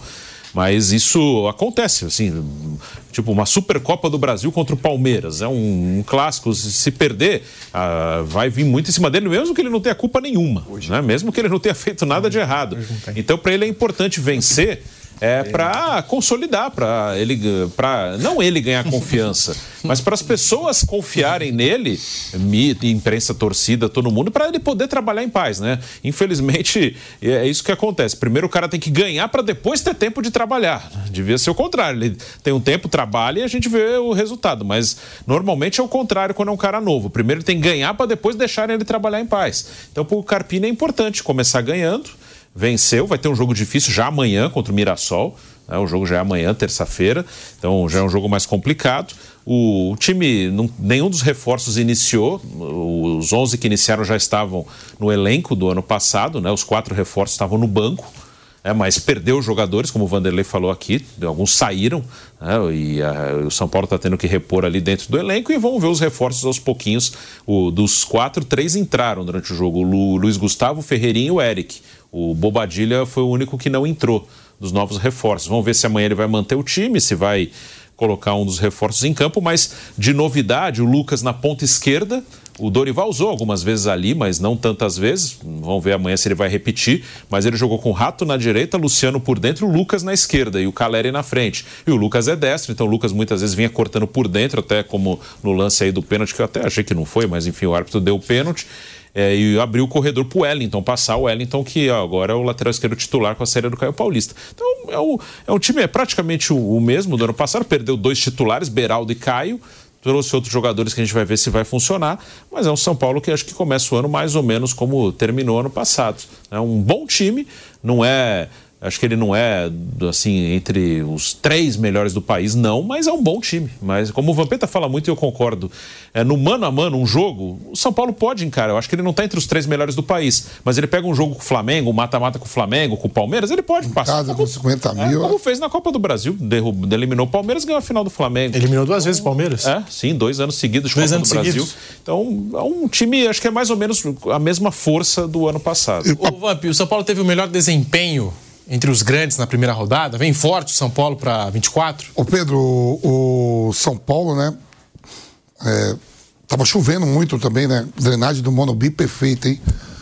Com a chuva que caiu em São É. Paulo naquele, naquele horário, mais de 45 mil torcedores. O tempo tá fechando à tarde, né? A gente vê aqui, fica tudo no bar, daqui a pouco dá aquele toró, vários alagamentos, mas o Morumbi é impecável. O São Paulo tem mais opções hoje, até de ataque, do que o ano passado. A chegada do Ferreirinha, é, o que veio do é o Eric, né? Eric. Entrou bem ele, hein? Sim. Entrou bem, esse menino vai dar trabalho, né? É, não tinha esses pontos É. rápidos. né? Aí você não, tinha, não teve ainda assim os três mais veteranos, que é o Rames, o, o Arboleda, que zagueiro esse Arboleda, nem jogou, né? Ô Arboleda, os caras que veio do Equador são tudo meu vizinho lá no, no prédio eu moro. Faz uma visita pra nós, Arboleda. Tem dois amigos seus da seleção lá. É, mora lá no meu prédio, pessoal, tá morando lá. Não saiam não até o Arboleda ir lá visitar nós. é, é, é, como não parte eles estão lá, os dois, o lateral esquerdo e o zagueiro. E os paparazzi só esperando pra tirar foto deles com você, né? Não, meu negócio aí, o Arboleda, ontem eu falei com o Manuel. Falei com o Manuel e o Sassá também. falei, Sassá, aí, jogo como tá aí? Jogo, jogo tá cheio de filhos. Só faltou a Arboleda pra, a Arboleda pra do São Paulo ter aquele brilho a mais. É, não jogou a Arboleda, Rafinha e Rames Rodrigues, né? São mais opções. O São Paulo precisa contratar mais um zagueiro e um lateral esquerdo. E o melhor lateral que o São Paulo tinha, e vai ser um dos melhores laterais do Brasil, o São Paulo vendeu pro Red Bull Bragantino. Vê se o Red Bull Bragantino é bobo. O Natan. Esse, esse menino aí, o Natan é bom. Ele jogou contra o Flamengo, né? É. Professor, o Bragantino, vê se o Bragantino tá comendo mosca. São Paulo vendeu, esse cara ficou comigo, Vinícius e Rafinha. Rafinha, meu parceiro, mas não vai ser Matusalém, né? Vamos jogar bola até 400 anos. Ele falou que é o último ano. É o último ano. E os caras liberou, é o Natan, né? É. é, Flávio Prado tá feliz. Flávio Prado comemora. Bragantino. O, não, o Bragantino é esperto. Tirando o jogador do esse Natan, esse Natan vai dar o que falar. Principalmente de uma posição que não tem. O futebol brasileiro está carente dessa posição de lateral direito. Para mim, jogou bem, fez uma partida tranquila. Campo pesado, gostei muito do Lucas. Um jogo de contra o Santander. O Lucas, o Lucas Moura se entregou mesmo, dando carrinho, tudo, é? Caleri. Eu acho que do, dos grandes que fez a melhor partida foi o São Paulo. O adversário também, mais frágil. mas, pega, é. Como é que a gente fala toda hora aqui? Pô, se pegar, tem que atropelar mesmo. Se o adversário fraco, você tem que ganhar. Se possível, tem que, golear. Tem que atropelar mesmo. É, o São Paulo fez a receita. Gostei da entrada do Eric, do Eric lá, o Luciano jogou bem também. Né? Agora vamos ver como ele vai se portar o Arboleda é titular absoluto, vai entrar ali. O Rafinha vai ser titular também. É, com o Ramos Rodrigues. Eu quero saber como é que ele vai. O que é que ele vai fazer. O Elton Rato, o Luciano, o Lucas é titular. Porque um jogador desse porte chegou no meio da temporada passada e essa agora ele está chegando para a pré-temporada junto com todo mundo. Chegou junto com todo mundo, né? Que você vem, já pega o bonde andando. Agora não, se apresentou todo mundo departamento de fisiologia, departamento de fisioterapia, preparação física, todo mundo está treinando igual. Eu quero ver onde é que ele vai botar o Rames Rodrigues e vai deixar no banco. O cara, jogador internacional, tem Copa do Mundo, é titular da seleção da Colômbia, joga as eliminatórias. É isso aí que, que eu quero ver como é que vai ser essa escalação quando tiver uma boleda. Uma boleda titular é, A boleda não tem, tem nem o que falar, né? Pô, vai lá, boleda, lá visitar lá o. Mandou uma Chaves, né? O é. zagueiro do. Torres. Vai lá visitar o Torres, pô. E o Palácios, né? Palácios. Pô, os caras estão lá. Vai lá, Boleda. Eu acho que vai ser o Diego do lado dele. Acho que o melhor ah. é o Diego Costa. Vai ser o Diego e a Boleda. Sim.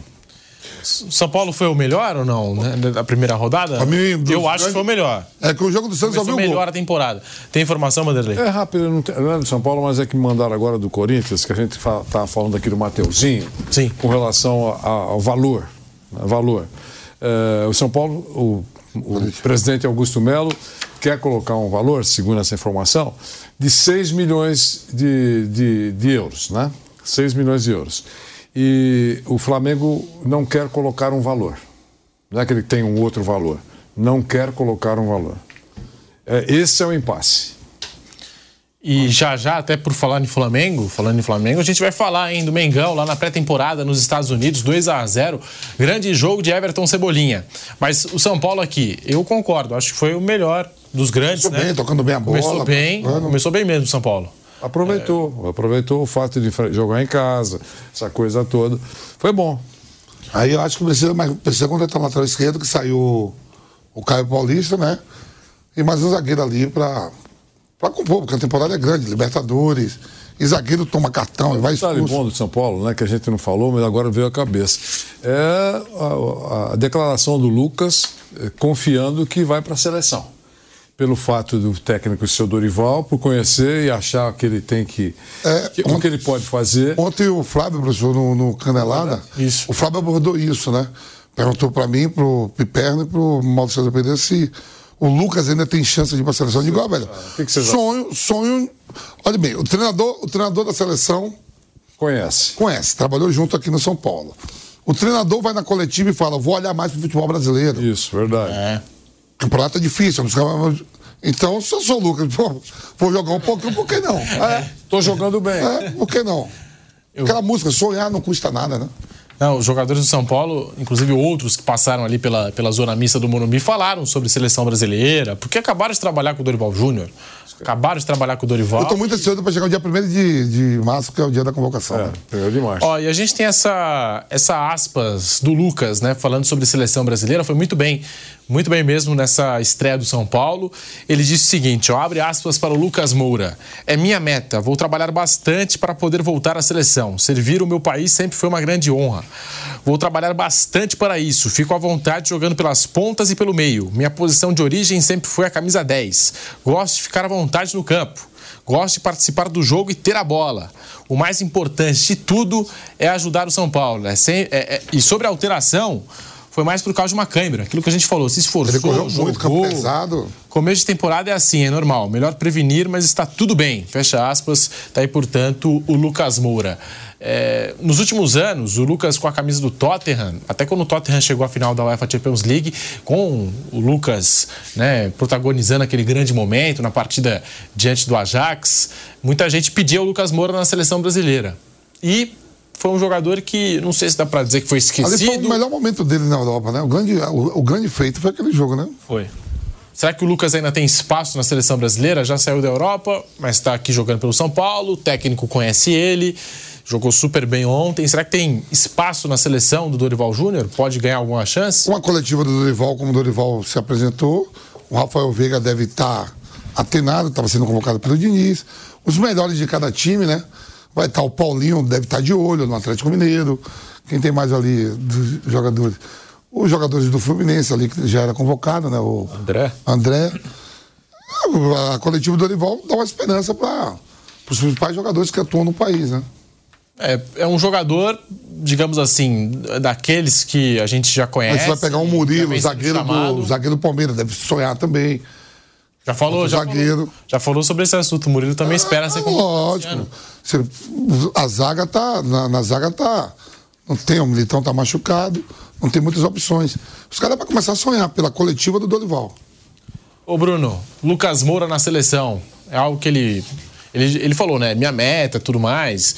É, dá pra gente imaginar o Lucas nessa seleção do Dorival? Ah, o Dorival trabalhou com ele, então acho que isso dá uma. cria uma expectativa o Lucas vai tem que fazer a parte dele. É, na, na seleção agora é um técnico novo, né? Por isso que abre hum, perspectiva aí para alguns outros jogadores. É, mas normalmente, assim, uns 80, 70, 80% da lista é uma lista óbvia, né? Uma lista que qualquer treinador levaria. É, Alisson, Ederson, Marquinhos, Militão se tivesse bem, é um nome óbvio. uh, Casimiro. Gabriel Magalhães agora jogando no É, Arsenal. O Arsenal, Paquetá não estava sendo chamado por causa do negócio lá, investigação, mas é um nome óbvio. Rodrigo, Vinícius Júnior, Martinelli, para mim é um nome óbvio. Então tem ali uma, uma lista. E aí o resto é o gosto pessoal do treinador que está ali. Né? o Tite tinha os caras que ele gostava, o Diniz, que você fala, não, esse cara foi chamado porque esse treinador gosta do cara. E isso faz parte. O Tite levou, por exemplo, o Tyson para a Copa do Mundo. É um cara que trabalhou com ele no Inter. Ele levou alguns jogadores que não para a Copa, mas convocou algumas vezes alguns jogadores que trabalharam com ele no Corinthians. O Fagner foi para a Copa, né? O Fagner foi titular. É, assim, são o Diniz tinha os caras que ele convocava, o Nino, por exemplo, que trabalhou com ele. É, então, o João Pedro trabalhou com ele, que está bem no Brighton, ele trouxe para a seleção.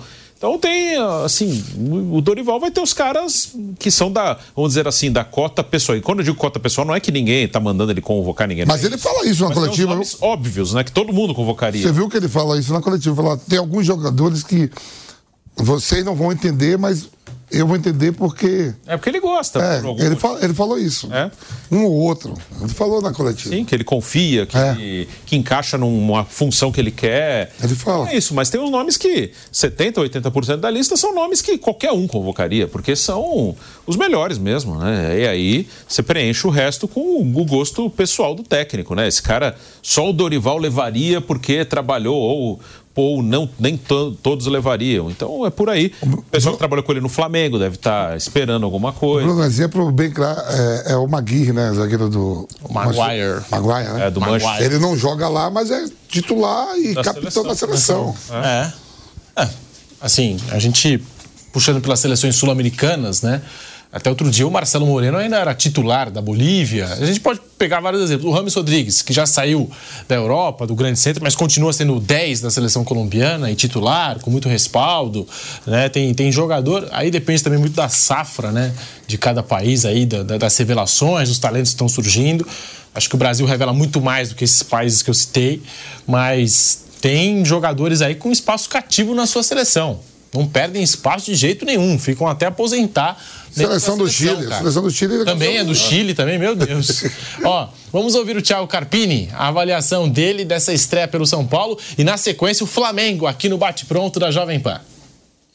Momento único, né, na, na minha carreira. A gente tem sempre a oportunidade de viver momentos que, que acabam fazendo parte da nossa história mas tem alguns que são muito especiais, né? E, e o dia de hoje para mim foi muito especial estar tá à frente de um gigante como São Paulo e em alguns momentos a gente a gente fica ainda parando para para entender tudo o que está acontecendo, né? Por mais que a gente tenha se preparado para esses momentos, a gente a gente sonha com isso, a gente sonha com grandes oportunidades na vida. É, fico muito feliz é, pela primeira vez ter toda essa atmosfera do, do Morumbi é, ao meu favor. É, eu acho que o torcedor São Paulino é, é um show à parte né, no Morumbi, tem todo o espetáculo que envolve o jogo, os atletas, mas, mas a torcida tem feito a diferença e, e a gente hoje teve uma, eu tive uma amostra disso, né, que, que a continuidade dessa, desse elo que está cada vez mais fortalecido de torcedor, clube, atletas, essa sinergia de campo para arquibancada, arquibancada para o campo. Eu acho que a gente conseguiu é, propor algumas ideias pelo tamanho da boa vontade desse grupo em fazer e da aceitação. É, nós temos aí hoje, se eu não me engano, 10 ou 12 dias de, de trabalho, né, tirando as primeiras sessões de treino que foram só avaliações físicas, fisiológicas, enfim, é muito pouco, mas você vê que, que flui de maneira é, muito natural alguns comportamentos, ainda talvez na parte é, física, o que é normal, ainda um pouco preso, um pouco né, alguns, alguns detalhes diferentes do, do, do, nosso adversário, do Santo André, com talvez aí 60 dias de trabalho, mas isso se supera justamente pela, pela aceitação às ideias e pelo trabalho que vinha sendo construído aqui desde, não só do ano passado, né, todo o trabalho, acho que o Dorival pegou um pouquinho do Rogério, o Dorival colocou as ideias dele, a gente ajusta um pouquinho mais, a gente vai trazendo todas as coisas boas que o São Paulo vem construindo com grandes profissionais que passaram, que aqui estão, que o São Paulo tem uma uma staff fantástica. Então a gente vai também podendo deixar uma, algumas ideias para a gente melhorar o nosso jogo e conquistar o que o São Paulo sempre busca em qualquer competição, né? jogar para vencer. Lá no São Paulo, está rolando nesse exato momento a apresentação do Luiz Gustavo e do Eric. E o nosso Giovanni Chacó acompanha tudo. Na posição, você e o Ferreira chegam, acredito que para somar bastante, uma necessidade que tinha o São Paulo. Quero saber como é que você encara é, chegar numa posição em que havia uma carência. Se pesa um pouco mais, se para você está tudo certo. Queria que vocês falassem sobre esses assuntos. Muito obrigado. Cara, boa tarde, boa tarde a todos. É, para mim é um, é um prazer estar tá voltando para o meu país depois de tanto tempo fora, de poder jogar uma, como você falou, uma primeira divisão. Foi isso também que me motivou, que me trouxe até aqui.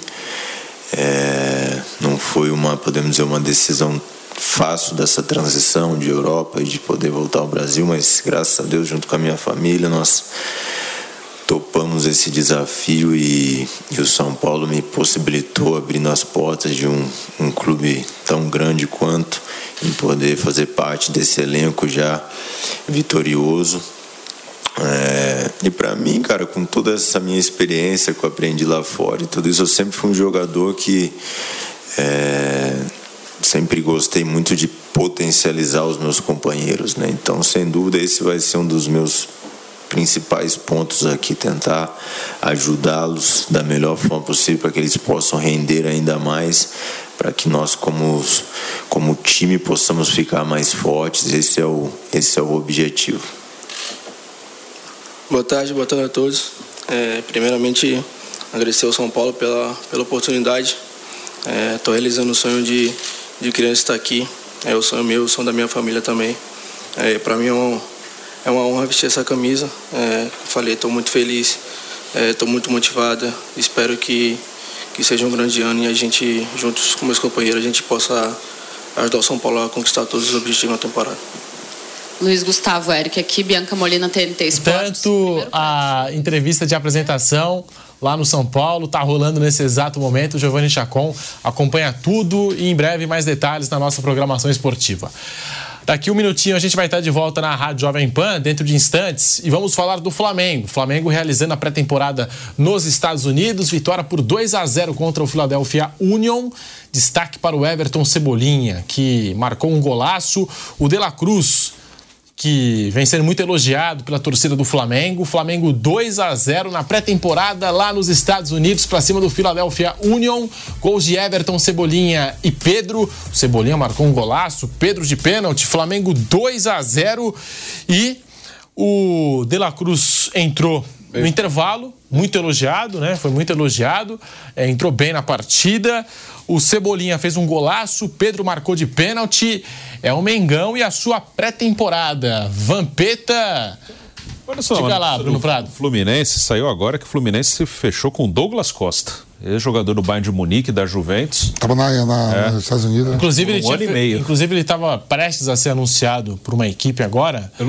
É, na, na Turquia. Na Turquia. E voltou atrás no último momento por conta é, desse clube brasileiro. Até essa informação: o clube brasileiro se interessou e mudou o rumo da negociação. Então tá aí. Agora o Fluminense é, acaba de contratar o Douglas Costa. Atualização importante que chega aqui ao vivo. Programa de informação a gente tem que trazer. É, agora é mais tranquilo. Se ele quiser dar uma festa no Copa da Cabana Palace, já tá no Rio mesmo. Não vai ter que pegar o voo para ir para Porto Alegre. Agora falando do Flamengo, Vamp, é, 2 a 0 o que falar é, de mais um teste, de mais um jogo desse time do Tite em 2024? Eu vi, Pedro, eu vi, eu vi um pedaço do jogo, né? De olho no gato, de olho no. no Vários jogos peixe, rolando, né? Não, é que eu tava vendo o jogo do Palmeiras e botei lá pra ver um. Memorário, né?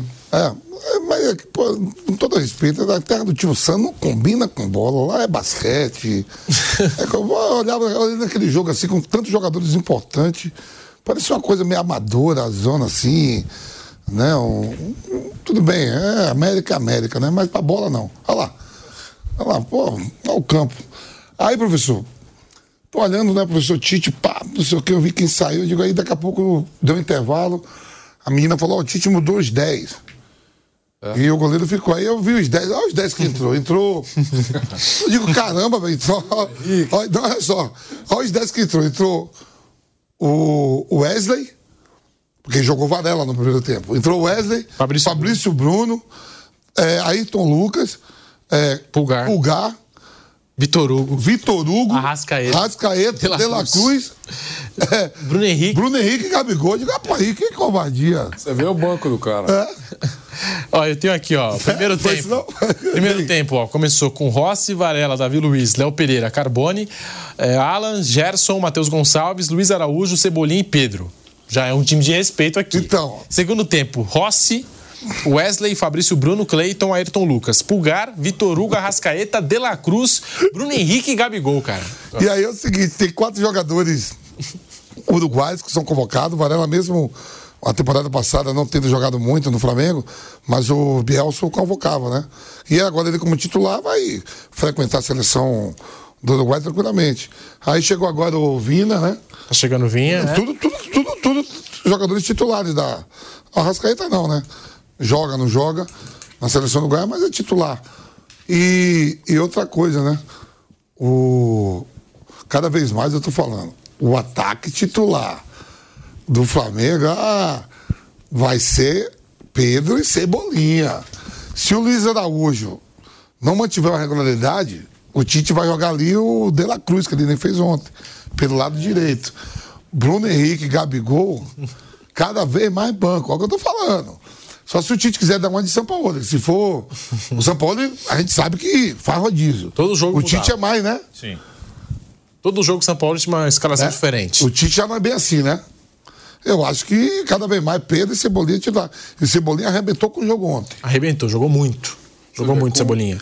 Com um elenco desse, não pode ser um técnico, digamos assim, iniciante, vai. Ou que não tem muita força. né? É, isso a gente sempre sabe. Olha que jogada, essa jogada foi foda. Olha isso, cara. Olha, Como ele domina a bola, né? É, e, e, o Cebolinha, é, a gente está vendo o Cebolinha que com o Tite cresceu muito no Flamengo, porque até então. Mas o Tite, eu, Pedro, o Tite agora vem numa crescente. Naquela Copa América que o Brasil é campeão. Cebolinha é o destaque. Todo mundo fala que o Daniel Alves foi o principal jogador, mas eu achei o Cebolinha o melhor jogador da, da competição. Sim, também acho, também acho. Lembra, Bruno? Excelente fase 2019. Com, com o Tite e agora os dois trabalhando juntos no, no Flamengo. E para mim o Cebolinha foi o melhor em campo com destaque para o De La Cruz, que eu achei que entrou bem aí no Pode fazer um gol também, né? É. Eu acho que a tendência, assim, de uma, um time base é realmente assim, com Pulgar, Gerson, De La Cruz, Arrascaeta, Cebolinha e Pedro. Timão, né? É, eu acho que essa é a tendência. Vai ter, isso é mais pra frente, vai ter Copa América, aí ele perde Pulgar, perde Arrascaeta, perde De La Cruz. Os quatro dos quatro do Uruguai vai embora. Vinha, o Varela. Aí olha pro banco, é. tem, tem gente boa pra entrar. Se o Dorival levar alguém, ele perde, ele pode perder um. De gringo, ele perde cinco. O Dorival, o Dorival, o Dorival trabalhou. O Fabrício Bruno tava lá? Tava, tava. Isso aí pode ir pra seleção, esse Fabrício Bruno. É bom, rápido. É. Só esqueceu o short. Então, é um elenco muito forte. Vamos ver como vai jogar, que no ano passado também era um elenco forte, era quase o mesmo, trouxe alguns reforços, alguns saíram, mas era um elenco forte também para 2023. Vinha de 2022 com o título de Libertadores Copa do Brasil, mas ano passado as coisas não andaram bem porque não conseguiu se organizar como time, trocou muito de técnico, é, alguns jogadores não estavam bem. Esse ano, eu imagino que com o Tite trabalhando, e acho que o Tite é um cara que tem esse tamanho assim de não ser demitido no primeiro tropeço, apesar de que no Flamengo as coisas têm sido complicadas, mas é um cara que ficou seis anos e meio na seleção, é um cara que tem um. É um cara grande no futebol brasileiro. Então, eu imagino que se o Tite conseguir trabalhar o ano inteiro, vai ser um Flamengo forte, né? Com um técnico bom, com um elenco bom, com um conjunto bom, nesse caso, de não ficar com uma bagunça o tempo inteiro trocando treinador. O Flamengo tem tudo para, de novo, brigar por, pelos títulos. O Bruno, o professor, jogadores que sonham alto, sonham ser jogador de seleção, e você tem um treinador da seleção, aonde jogadores do, do São Paulo e do Flamengo trabalharam com ele. Sim. Você acha que o Gerson, Gabigol, né? Que foram campeão da Libertadores com o Dorival. Tem quem mais ali, Bruno? É, o Gerson não estava. O Gerson estava na França. Não, estava na França. Né? Então, quer dizer, Gabigol. Gabigol, tinha o. O próprio zagueiro que eu falei. Fabrício Bruno, Léo Pereira. Não sonha tudo com seleção? Sim. Em ver naquela coletiva do, do Dorival ainda? Pedro trabalhou com ele. Os caras devem estar tudo a mil. Dizer, ó, o homem que assumiu lá daqui a pouco vai levar nós. É. E o Dorival fala, ó, o campeonato brasileiro é um campeonato mais difícil, tem que valorizar. Um cara aqui, que hoje pá, está pá. fora, mas que trabalhou com ele no Flamengo, que o Dorival gostava, era o João Gomes também. Tá lá no Wolverhampton. Ah, no Wolverhampton, né? É.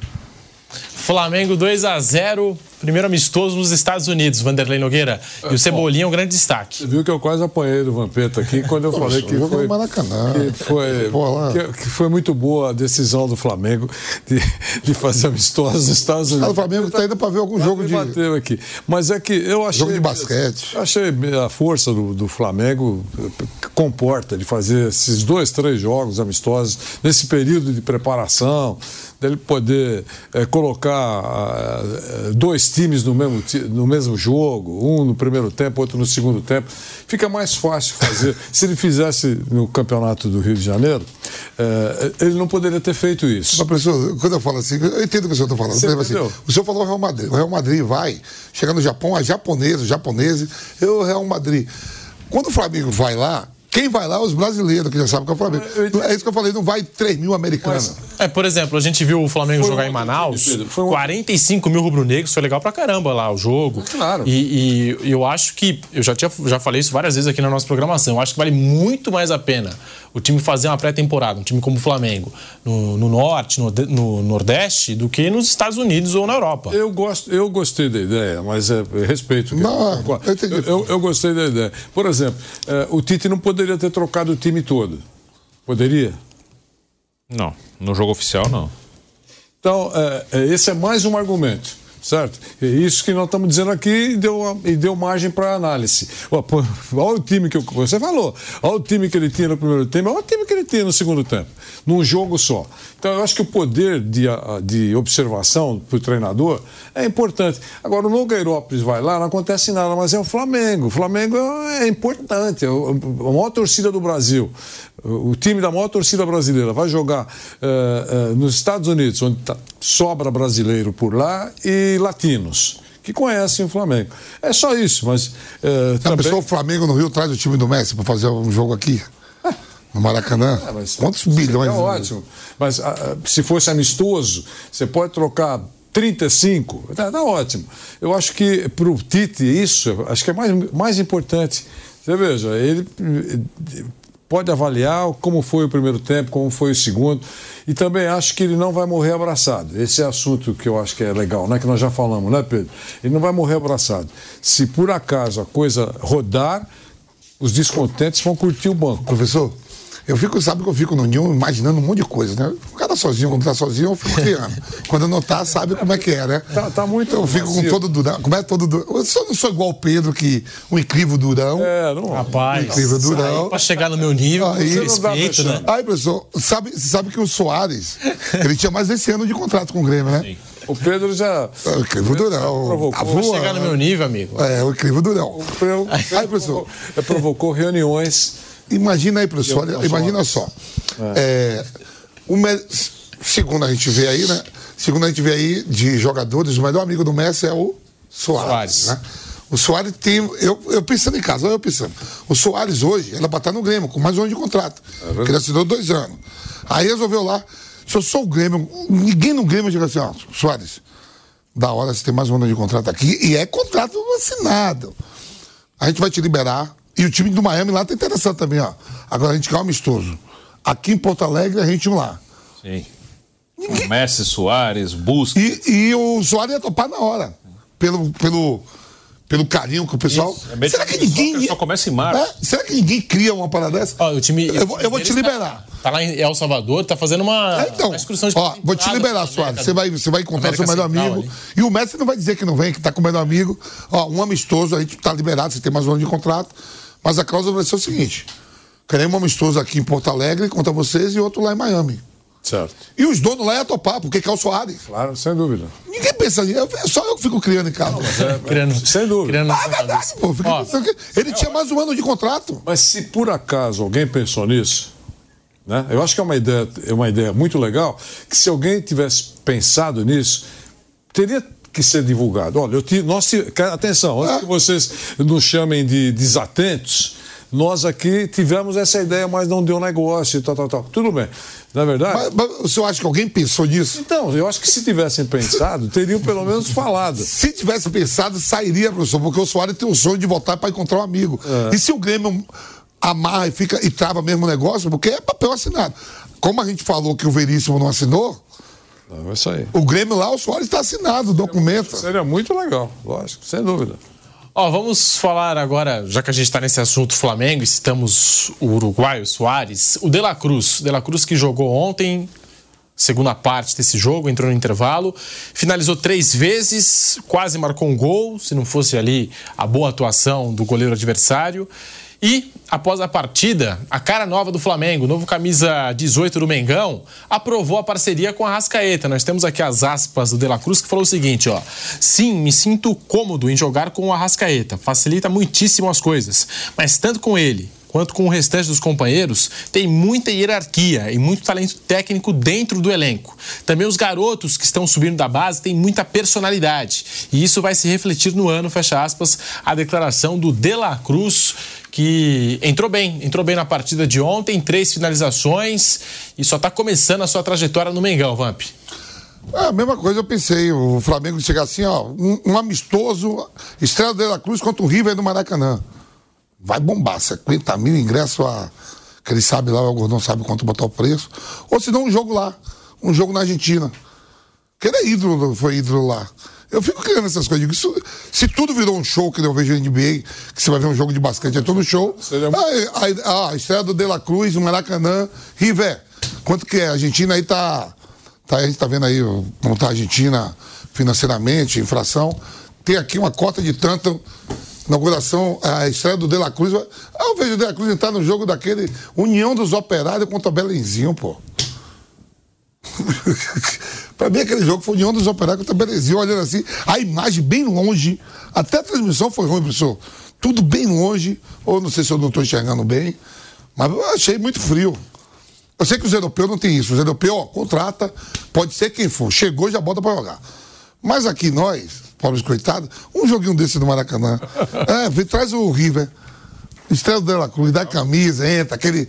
Os cariocas sabem fazer aquele oba-oba, né? Legal pra caramba. Botar o Thiago Asmar pra. É, Imagina o Asmar. Recebendo de la Entendeu? Cruz. Um jogo aqui, um jogo aqui, um jogo lá. Monumental. No Monel, lá que tá 90, né, 90 mil. Essas coisas eu fico criando em casa sozinho. E achou, lógico. Né? E o Thiago Asmar como host. O apresentador, né? Recebendo assim de braços abertos o De La Cruz, né? E assim, o craque, o grande. Aí eu vi o jogador. De La Cruz entrando num campo, pô, parecia o campo do União dos Operários, nada contra. É, pô, imagem ruim, o De La Cruz deu uma chapada lá de fora. Não, aí o Flávio Prado falou, não, quer que estreia contra o Dax em Manaus? Era melhor estrear contra o Dax em Manaus do que aquela baba de ontem. O ambiente era melhor. Ah, melhor o ambiente Pô, lá em Manaus. melhor. né? Na Amazônia. Você viu aqui no melhor. programa? Você viu aqui no programa, falou, vai, vai, vai, vai contratar um jogador desse pra estrear contra o Dax. Mas onde ele estreou ontem? Eu tava olhando. Foi treino. Treino, amistoso. A estreia vai ser aqui. É, lógico, Maracanã. Manaus tava bonito, o campo Tava bonito. Claro. Ah, a gente pega o Flamengo no país inteiro, né? Tem muito torcedor, tem gente que consome. Aí o bicho Brasília. pega. Eu falei aqui também norte, nordeste. E o time, e o time lá, eu tava vendo na, na- Tem um jogador da NBA, que é o Kevin Durant, um das estrelas, um dos maiores astros do basquete. Ele é um dos donos do time lá que o Flamengo enfrentou. E, e também sobre essa questão de onde deveria ter sido o jogo, aqui em São Paulo, o Flamengo, quando jogou aqui em São Paulo, acho que recebeu dois, três jogos aqui em São Paulo naquela lota, época, né? lota, lota. É, teve um Fla-Flu aqui em São Paulo também, estádio lotado. Lota, É, então, lota. assim, é, é espetáculo em qualquer lugar do Brasil. isso aí. espetáculo em qualquer lugar do Brasil. Por isso que quando surgiu crítica de que, ah, cariocão, eh, lá. E daí, cara? É, primeiro que todo mundo sabe que é treino. Tá certo? É preparação. E, e- e o time tem penetração nacional. Quer dizer, é- é, em qualquer lugar ele chama atenção. Fez aí, tá, veja o que está fazendo também os outros times. Os outros times também estão fazendo, né? Estão, estão colocando sub-12 para jogar e, e fazendo. Professor, é pela segunda vez no Campeonato Carioca que o Aldax estreia contra o Flamengo, né? Na reabertura do Maracanã antes da Copa, primeiro jogo, Aldax e Flamengo. Aí eu era também presidente do Aldax em Rio e São Paulo. Aí a legislação fui durante três anos depois. Mudou. A CBF mudou, não podia. Podia mais. Aí eu vou com, com o chefão pra lá, Pedro. Aí o chefão fala assim pro presidente da Federação Carioca: Ó, pô, vai- já vai começar a competição já bagunçando. Isso na Federação Carioca. Eu digo, ih, falando pro. Como é o nome dele lá? O, Rubinho. pro Rubinho. O Rubinho, o Rubinho sentado aqui olhando pro seu Mário. Já vai começar a competição avacalhando, a reabertura do Maracanã. O Flamengo vai com o time reserva. O Flamengo foi com o time reserva, né? E eu tô quieto. Aí o Rubinho olhou e falou: Ô Paulista, tá chegando agora, assim mesmo, já quer sentar na janela? Cuida do seu banco. Porque o campeonato carioca é visto por não sei quantos bilhões de pessoas. Não é o público que está no estádio. Aí eu falei, essa, mas vamos embora aqui. Aqui não dá pra brigar com os carioca, não, senão a gente volta pra segunda divisão. É porque o campeonato é muito visto mesmo, né? E O São Paulo tava baseando pelo time reserva, quer dizer, se bota o time titular, a carga de ingresso é outra, o pessoal vai pra ver. Então, como era o time reserva, ele ficou, pô, já tá começando a bacana. Ele falou, ó, fica na sua, que o campeonato carioca é visto pelo mundo todo. De La Cruz vai ser visto agora pelo mundo todo com a camisa do Flamengo. É, titular absoluto nesse time do Flamengo, Bruno, o que esperar do De La Cruz, novo reforço do Mengão aí, já chegando, já se, se ambientando nesse Flamengo? É o normal que seja titular, sim. É um jogador que pode, pode jogar pelo lado direito, como eu acho que inicialmente o Tite vai usar.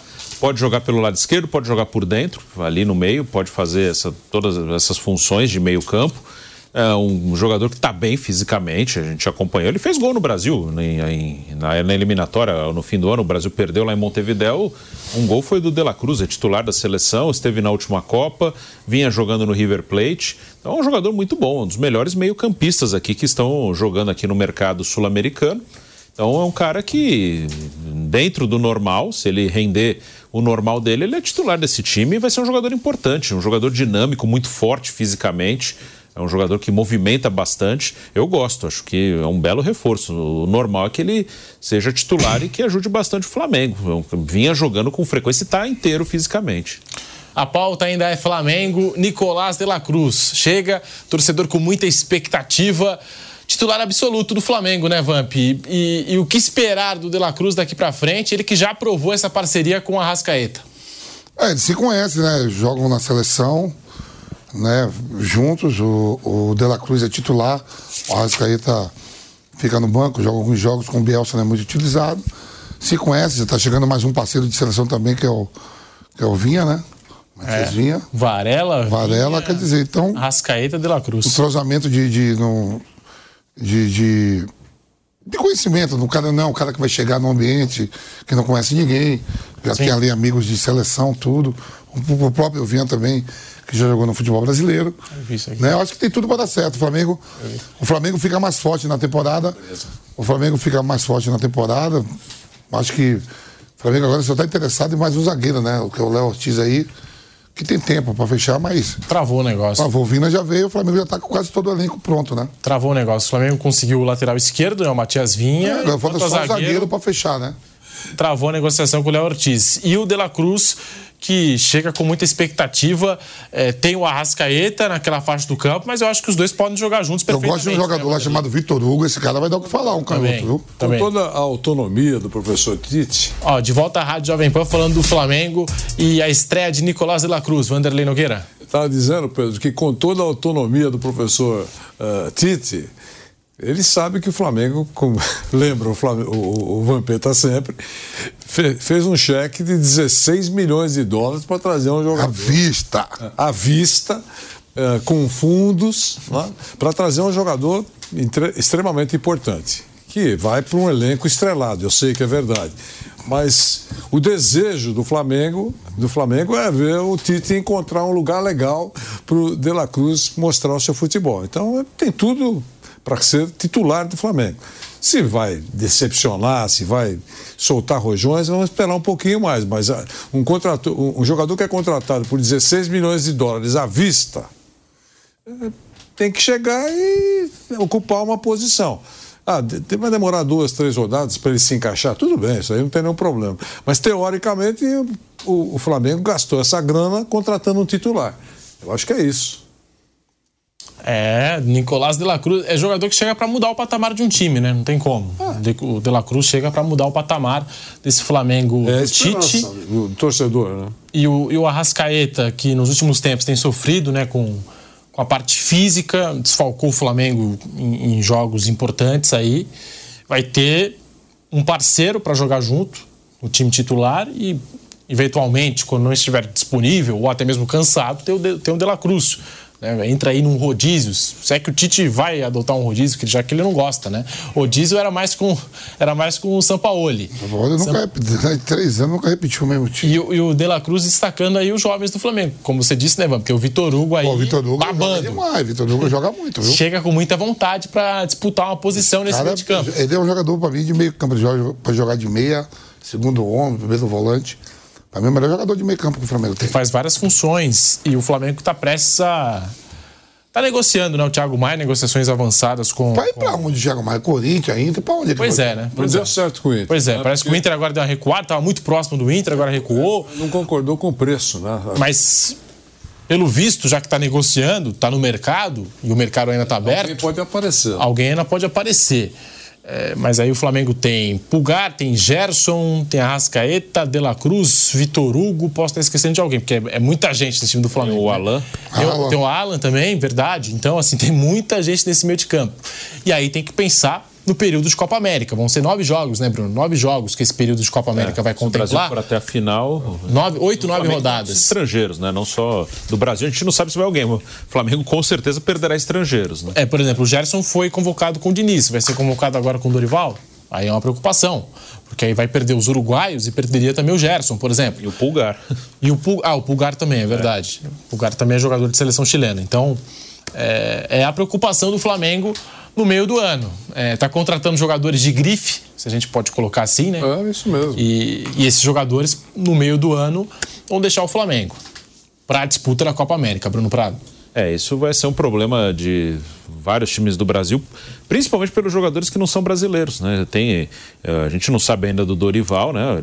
Em março aí vai ser a primeira convocação, mas na cada data FIFA do ano passado, os times brasileiros é, perdem cerca de 30 jogadores, é mais ou menos isso. A grande maioria estrangeiros, né? Com o Diniz aqui do futebol brasileiro tava, estavam indo Nino e André do Fluminense. O Nino já saiu também, foi para a Rússia. O Veiga estava indo. Aí um ou outro, teve uma que foi o Gerson, aí o Lucas Perry ia, enfim, eram cerca de cinco do Brasil, mas hum, de sul-americanos, uns 25 mais ou menos. Então isso vai acontecer, né? O Palmeiras vai perder Gomes, talvez o Piquerez, talvez o Richard Rios, Sim. o Veiga se continuar na seleção. São Paulo tem Arboleda, Rames Rodrigues, enfim. São Paulo tem um gigante chamado Arboleda. Que zagueiro, hein, rapaz? É você, Arboleda. Nós estamos ano, nada, ainda aquele gelo, pá. Temporada, tá na primeira temporada. Ó, muito obrigado, Vampeta, Bruno Prado, Vanderlei Nogueira. Muito obrigado a todos que ajudaram a fazer o bate-pronto desta segunda-feira, já começando a semana daquele jeito, alto astral, com futebol, aqui na programação da Jovem Pan.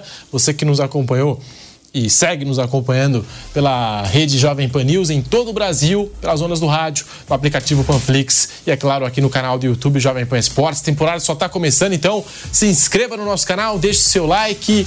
A semana ainda promete muitas emoções e você vem com a gente aqui na Jovem Pan, tá combinado? Então, um forte abraço a todos. A gente vai ficando por aqui com o bate-pronto desta segunda-feira e amanhã tem mais. Meio-dia tem mais bate-pronto em todas as plataformas aqui na Jovem Pan. Tamo junto.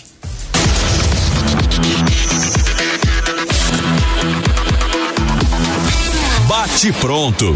Oferecimento Pare Bate. Apostas esportivas. Eles jogam, você ganha.